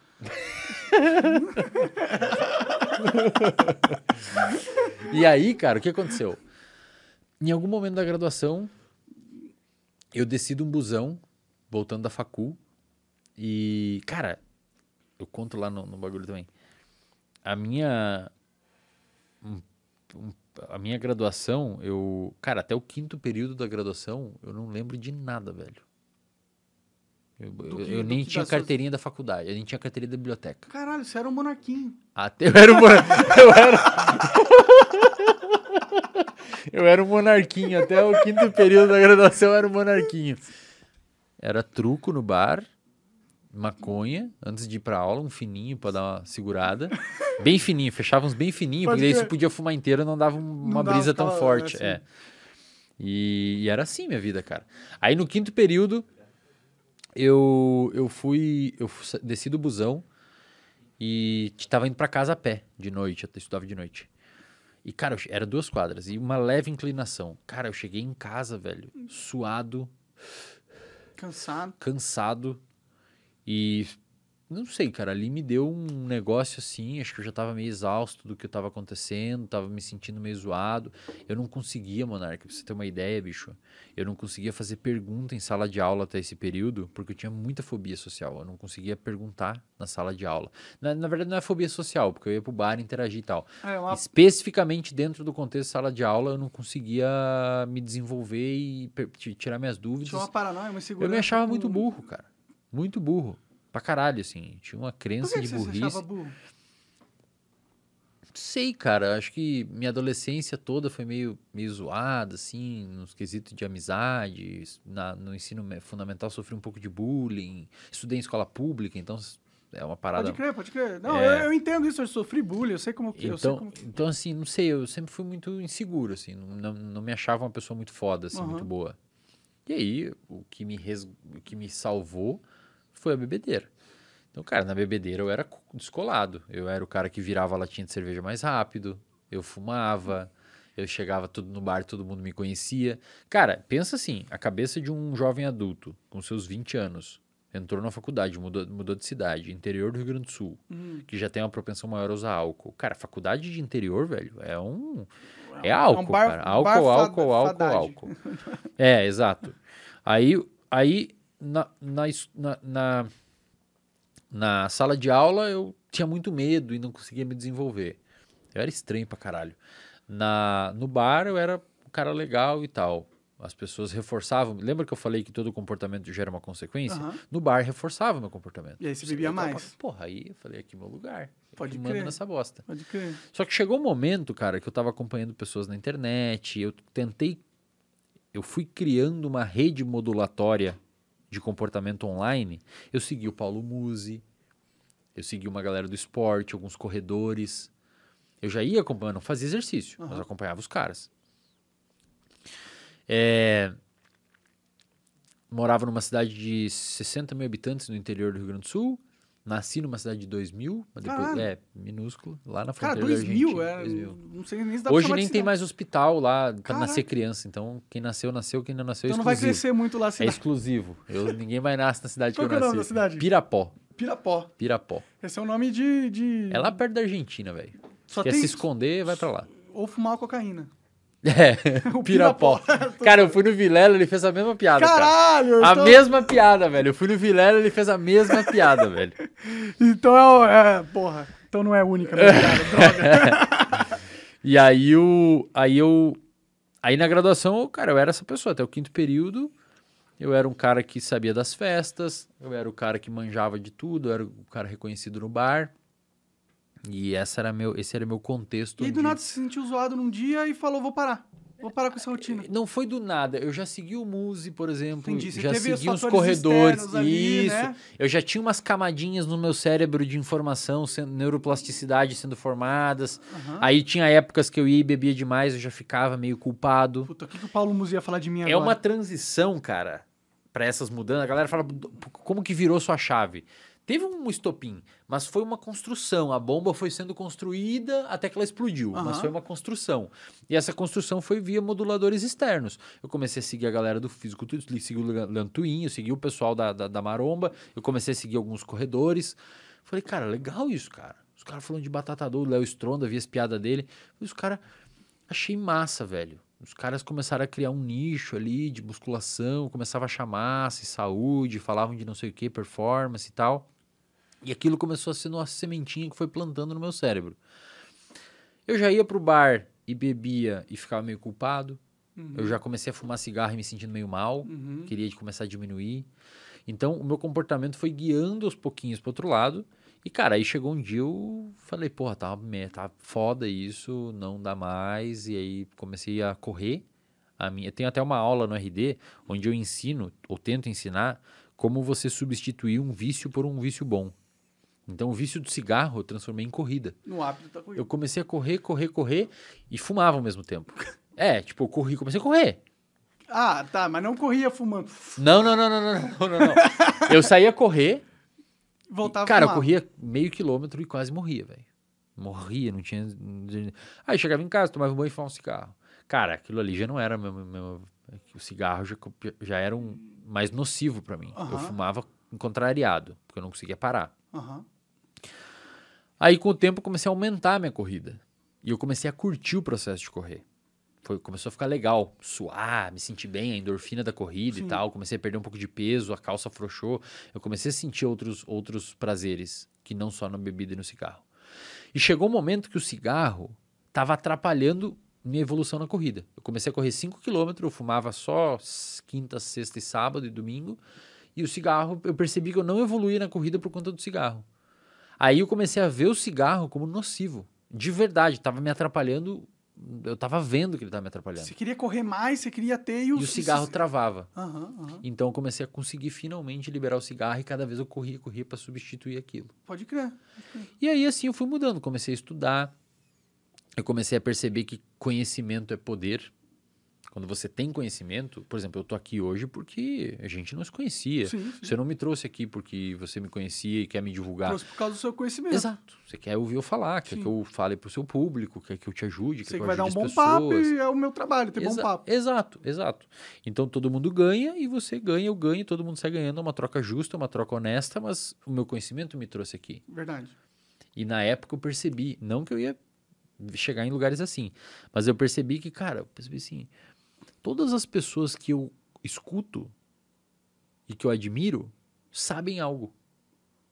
Ou, ou executam um comportamento legal, ou falam uma coisa massa. Sim, sim, sim. E aí eu comecei a perceber que conhecimento te abre portas. E eu lembro que eu fui apresentar um trabalho uma vez e, e, e eu mandei bem no trabalho. E aí aquela eu me preparei e tal, quase desmaiei de ansiedade, mas eu consegui me desenvolver bem na apresentação de trabalho. E eu recebi em troca de um dos professor e de um grupo específico de pessoas da minha turma, que eram mais próximos a mim, é, é... o cara quebrou Estamos o presos aí, é, caiu a. E aí eu, eu, eu recebi, depois que eu apresentei bem o trabalho, algo próximo ao que eu recebia no bar. Tá ligado? Entendi, entendi. Aí você trocou um estímulo por outro. Eu comecei a entender que não era só lá que eu podia ser legal, Pode eu podia crer. ser foda. Eu entendi que no campo do conhecimento eu também podia obter reconhecimento. E o, a recompensa a longo prazo do É, conhecimento é bem melhor do que é. beber e encher a cara pra caralho. Exato. E aí eu vi que eu conseguia desenvolver melhor com as minas. Que as minas achavam Você tinha uns papos interessante. pra trazer Pô, pra vou, elas. vou comer uma galera. Pensei na hora, vou comer o pessoal. Eu falei, Tá certo, tá vou certo. comer um pessoalzinho com, com, com lendo esse livro aqui. Eu vou ler esse livro e vou comer alguém. Ah, é, você achando que pra você comer alguém você tem que beber, não. Lê um livro Lê que o você vai comer livro, alguém. cara, entendeu? Sim. Então, assim, a gente fala brincando, mas eu comecei a entender. Não, é verdade, é eu comecei a verdade. entender que, cara, eu, eu conseguia ter E você ainda vai comer recompensas. gente muito mais legal do que as pessoas que estão interessadas em só, só porque você enche, enche a cara, ela tá interessada em você. Ela não vai ser uma pessoa tão legal que quanto a pessoa que tá interessada em você por causa do que tem do na sua mente. conhecimento é, e assim. tal. Eu basicamente comecei a entender que conhecimento me traria uma recompensa social Uhum. muito fodida. E, meu, aquilo ali, né, quando entrou aquilo na minha cabeça, eu comecei a estudar pra caralho. Só estudar. Estudar, correr, estudar, correr. Bebia, final de semana saía, Ah, curtia. também. Mas, cara, passou aquela ideia de eu preciso estar aqui pra ser, ter uma Ser função. feliz. É, agora eu consigo aqui também. E aí, meu, quando isso acontece, você meio que consegue diluir um pouco e você não fica naquela fricção, naquele comportamento de fricção. Comecei a estudar, estudar, estudar. Chegou no final da graduação, falei, cara, eu vou fazer mestrado. Vou para Florianópolis fazer mestrado. Todo mundo riu de mim, todo mundo me, me falou, não, que vai pra Florianópolis, vai lá nos grandão, lá estudar numa federal. Eu estudei numa particular, cara. Monark,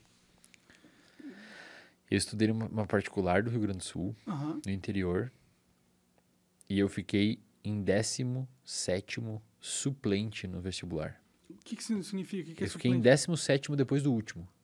Caralho! Então tu foi malzão. Pra caralho. Sabe quanto foi minha nota no vestibular? 32. De, de 100. de 100. Entendi. É, isso é bem, é bem ruim. É ruim pra caralho, velho. Eu não- Mas não, não fique triste. Sabe quanto foi a minha no vestibular? Ah. Zero, porque eu nunca fiz. eu nunca tive capacidade. Eu nunca achei que eu poderia entrar numa faculdade. Cara, imagina, décimo ser suplente. Aí, como era uma faculdade particular, muita gente não foi fazer, porque não conseguiu. Eu fiz FIES, pago até hoje minha faculdade. Aham. Eu financiei. E aí eu fui lá e comecei a fazer a porra da faculdade. Achei que não ia virar muita coisa, fui fazendo, estudei, entrei no mestrado, depois aí teve toda essa transformação. Eu comecei a ver o valor do conhecimento. Aí entrei no mestrado, fiz o meu mestrado em um ano, normalmente demora dois, fiz em um. Entrei no doutorado, fiz o doutorado até 2020 com bolsa, ou seja, eu ganhava 2.200 Ah, que legal. com bolsa do governo para fazer o, o doutorado. E aí veio a pandemia, aí eu comecei a clinicar na, na clínica. Até então era dedicação exclusiva para o doutorado. E aí, cara, aí começou a virar a minha vida, né? Aí o- a primeira pessoa que me chamou para um podcast foi o Petri, Pode crer? o Petri lá na, na- na onde era o Na Flow, na Deriva, casa lá, sim. na Deriva. E, cara, quando eu fui no Petri, a minha vida mudou para sempre, cara. Porque viralizou, a galera começou a ouvir, a galera começou a, a curtir, aí minha, minha clínica, come- eu comecei a ter muito fluxo de paciente. E aí me chamaram para outros podcasts, e aí eu fui falando sempre esses assuntos que eu falo aqui. E hoje eu tô aí com essa escola de 40 e poucos mil alunos. É, isso foi uma sacada de business bem, bem, bem forte, assim, né? Bem- imagino que, porra, 40 mil alunos numa... É muita coisa, mano. É, muita coisa. Fatura um milhão por mês. É muita coisa, velho. Pelo Fatura amor um de milhão Deus. por mês hoje a caralho. empresa. Aí, como conhecimento é bom, né? Dois anos atrás eu ganhava 2.200 uma bolsa de doutorado, cara. Cara, e foi rápido, né? É, foi tipo. velho. Eu abri em janeiro, cara. Tem 42 mil. Caralho. A gente cara. tá chegando, a gente vai chegar em 100 mil nessa porra. 150 mil. Que- cara, E isso olha é que louco. foda. Hum. Sabe o que, que vai acontecer também? Amanhã eu vou no podcast do Cariani e do Muzi. Da hora, que eram os caras que você olhava Acompanhava lá lá atrás. atrás. Hoje são os meus amigos. Que o Caio. Muzi, principalmente, o que eu conheço mais próximo. Foi meu paciente, inclusive. E É mesmo? Foi, foi meu paciente. Que Petri também foi. Que Petri da- virou meu paciente crer, depois. Que- que da hora, que da hora. Então, o que, eu digo pra. O Monark vai É, daqui virar, a pouco, depois dessa aula é aqui, ele, ah, mano, eu, eu vou ser um paciente difícil, viu? Eu sou mais quebrado que a maioria aí. Se bem que o Petri é quebradinho também. o Petri foi, foi um pequeno desafio. Então, assim, é... eu gosto de falar isso, cara. Não é? A galera sempre. E assim, tudo isso aconteceu, Monark. E eu tenho as minhas ressalvas sobre o quão foda eu sou. Ainda assim, eu, eu tenho as mesmas ideias que eu Ah, no tinha lá na todo graduação. mundo é- É, todo mundo tem medo, cara, Sim, de, todo é de não ser limita- legal sim, e tal. sim, sim.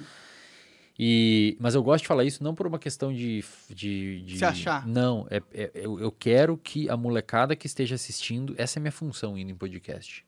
Tá? Eu quero que a molecada que esteja assistindo veja o conhecimento como uma coisa que dá poder. Não necessariamente por, por mal. Pode dar pro mal Claro, também. claro.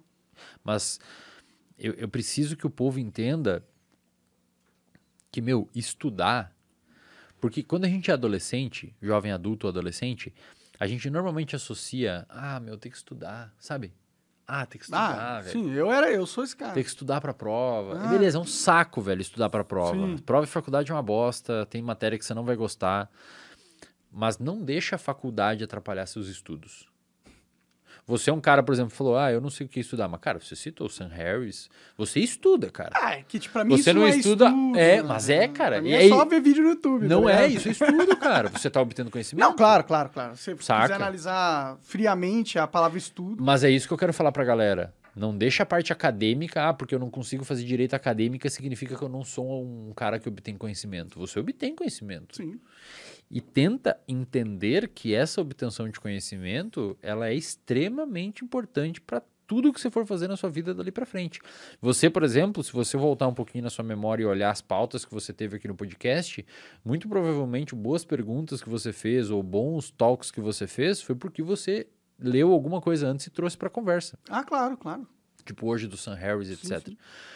Então, eu preciso que as pessoas, é, é, e eu vejo como essa uma grande missão minha, assim, um propósito meu de vir aos lugares e falar de comportamento, para a galera, primeiro, entender que se você tiver uma vida um pouquinho mais regrada, não precisa ser um paranoico, mas um pouquinho mais regrado em questão de alimentação, sono, fazer um exercício aqui e ali, ler um meia dúzia de livro, muito provavelmente você vai ter uma vida muito boa.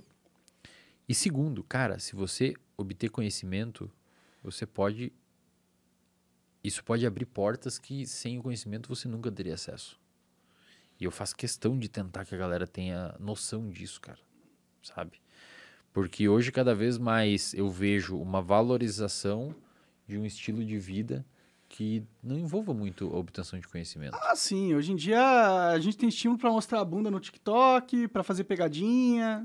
Esse é o estímulo, né? É, então assim, Porque dá pra ganhar dinheiro assim também. dá pra ganhar, É. dá pra ganhar. Sim. E assim, não tem problema se você ganha. Só que, cara, é, se você trabalha com conteúdo acadêmico e presta um serviço, sei lá, em saúde mental e tal, tenta ir pro outro lado, tenta trazer conhecimento, tenta É, e o elevar Brasil o é carente. tenta elevar é o nível, ideias, né? sabe?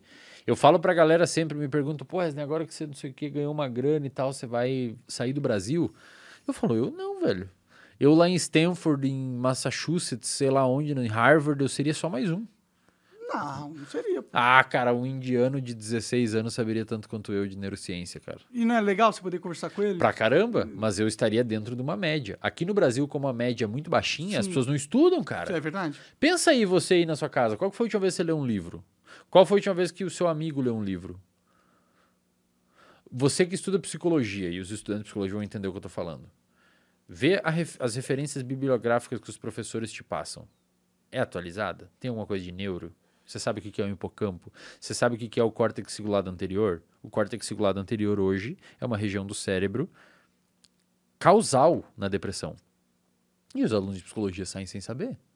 Como eles vão se tornar bons psicólogos sem saber as coisas mais básicas da mente É louco, humana? cara, entende? E aí, quando eu, Talvez não seja mais básico, né? Mas quando eu também- chamo a galera Ah. pra- pra esse raciocínio, eu falo basicamente assim, cara, nos próximos 5, 10 anos, se você estudar, ler seis livros por ano, tentar chegar no horário, dar bom dia, você, você vai se destacar.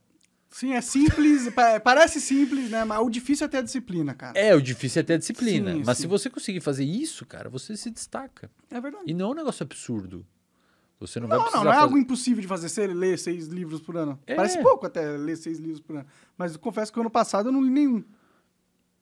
Eu, eu, eu me sinto... Mas, cara, você não é um psicólogo que tá prestando serviço. Ah, não, eu precisava ler. Eu precisava ler. Não, tem que ler. Tem, Eu tenho, tá fazendo cagada, sim, Monark. Sim, Porra, tô, tô que- fazendo tem cagada. que Não ler, tenta me passar pano pra mim, não, que eu sei Tem que que eu tô ler, fazendo porra. merda. Tem que ler. Tem que ler, porra. Tem que ler. Cara, muito obrigado, velho. Muito obrigado Pô, por ter vindo aí. Achei agradeço, foda. cara. Tem a pergunta? Então manda a pergunta aí.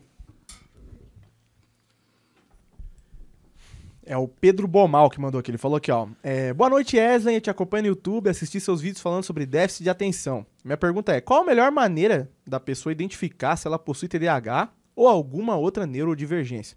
É possível o TDAH ser confundido com autismo ou ansiedade? É, na verdade, é possível, sim. É possível você ter autismo e TDAH. Até um tempo atrás não era possível, tá? Um diagnóstico... Não era, não era possível do- no status quo da ciência. Isso, Sim. isso. Hoje a gente sabe que já pode existir. Exatamente. Sempre existiu, né, teoricamente. Talvez daqui daqui a pouco a gente descubra que não é mais possível. tá Essa é a parada da ciência. É, mas é o que a gente tem sempre hoje é que é viável. É, Ansiedade. Pacientes com TDAH, normalmente, uma grande proporção deles tem ansiedade. Então, é uma comorbidade muito comum. O paciente com TDAH apresentar ansiedade, tipo 60%, 70% tem. Uso de substância. Paciente... Lembra do córtex pré-frontal? Que é a região que controla os impulsos? O TDAH tem esse córtex pré-frontal funcionando um pouquinho menos. Hum, Então ele é mais hiperativo e tem uma dificuldade de focar. uhum. O medicamento ah, corrige isso. Às vezes eu sinto que eu tenho TDAH, cara. Mas eu também. é, Ah, acho mas eu te- o, o seu diagnóstico, a gente ia falar que tem um, tem um véu muito forte cobrindo ele. Para diagnosticar você com TDAH, você tinha que ficar sem uso de substância, dormindo bem Uhum. e com uma rotina mínima. entendi. Aí depois, se sobrar, no seu caso, eh, Eu tô- seria tô- estranho você ter atenção. É verdade, é verdade. Pô, o cara tá com atenção, pô, fuma maconha, dorme sete da manhã e toma cafeína de noite, seria estranho ter atenção, pô.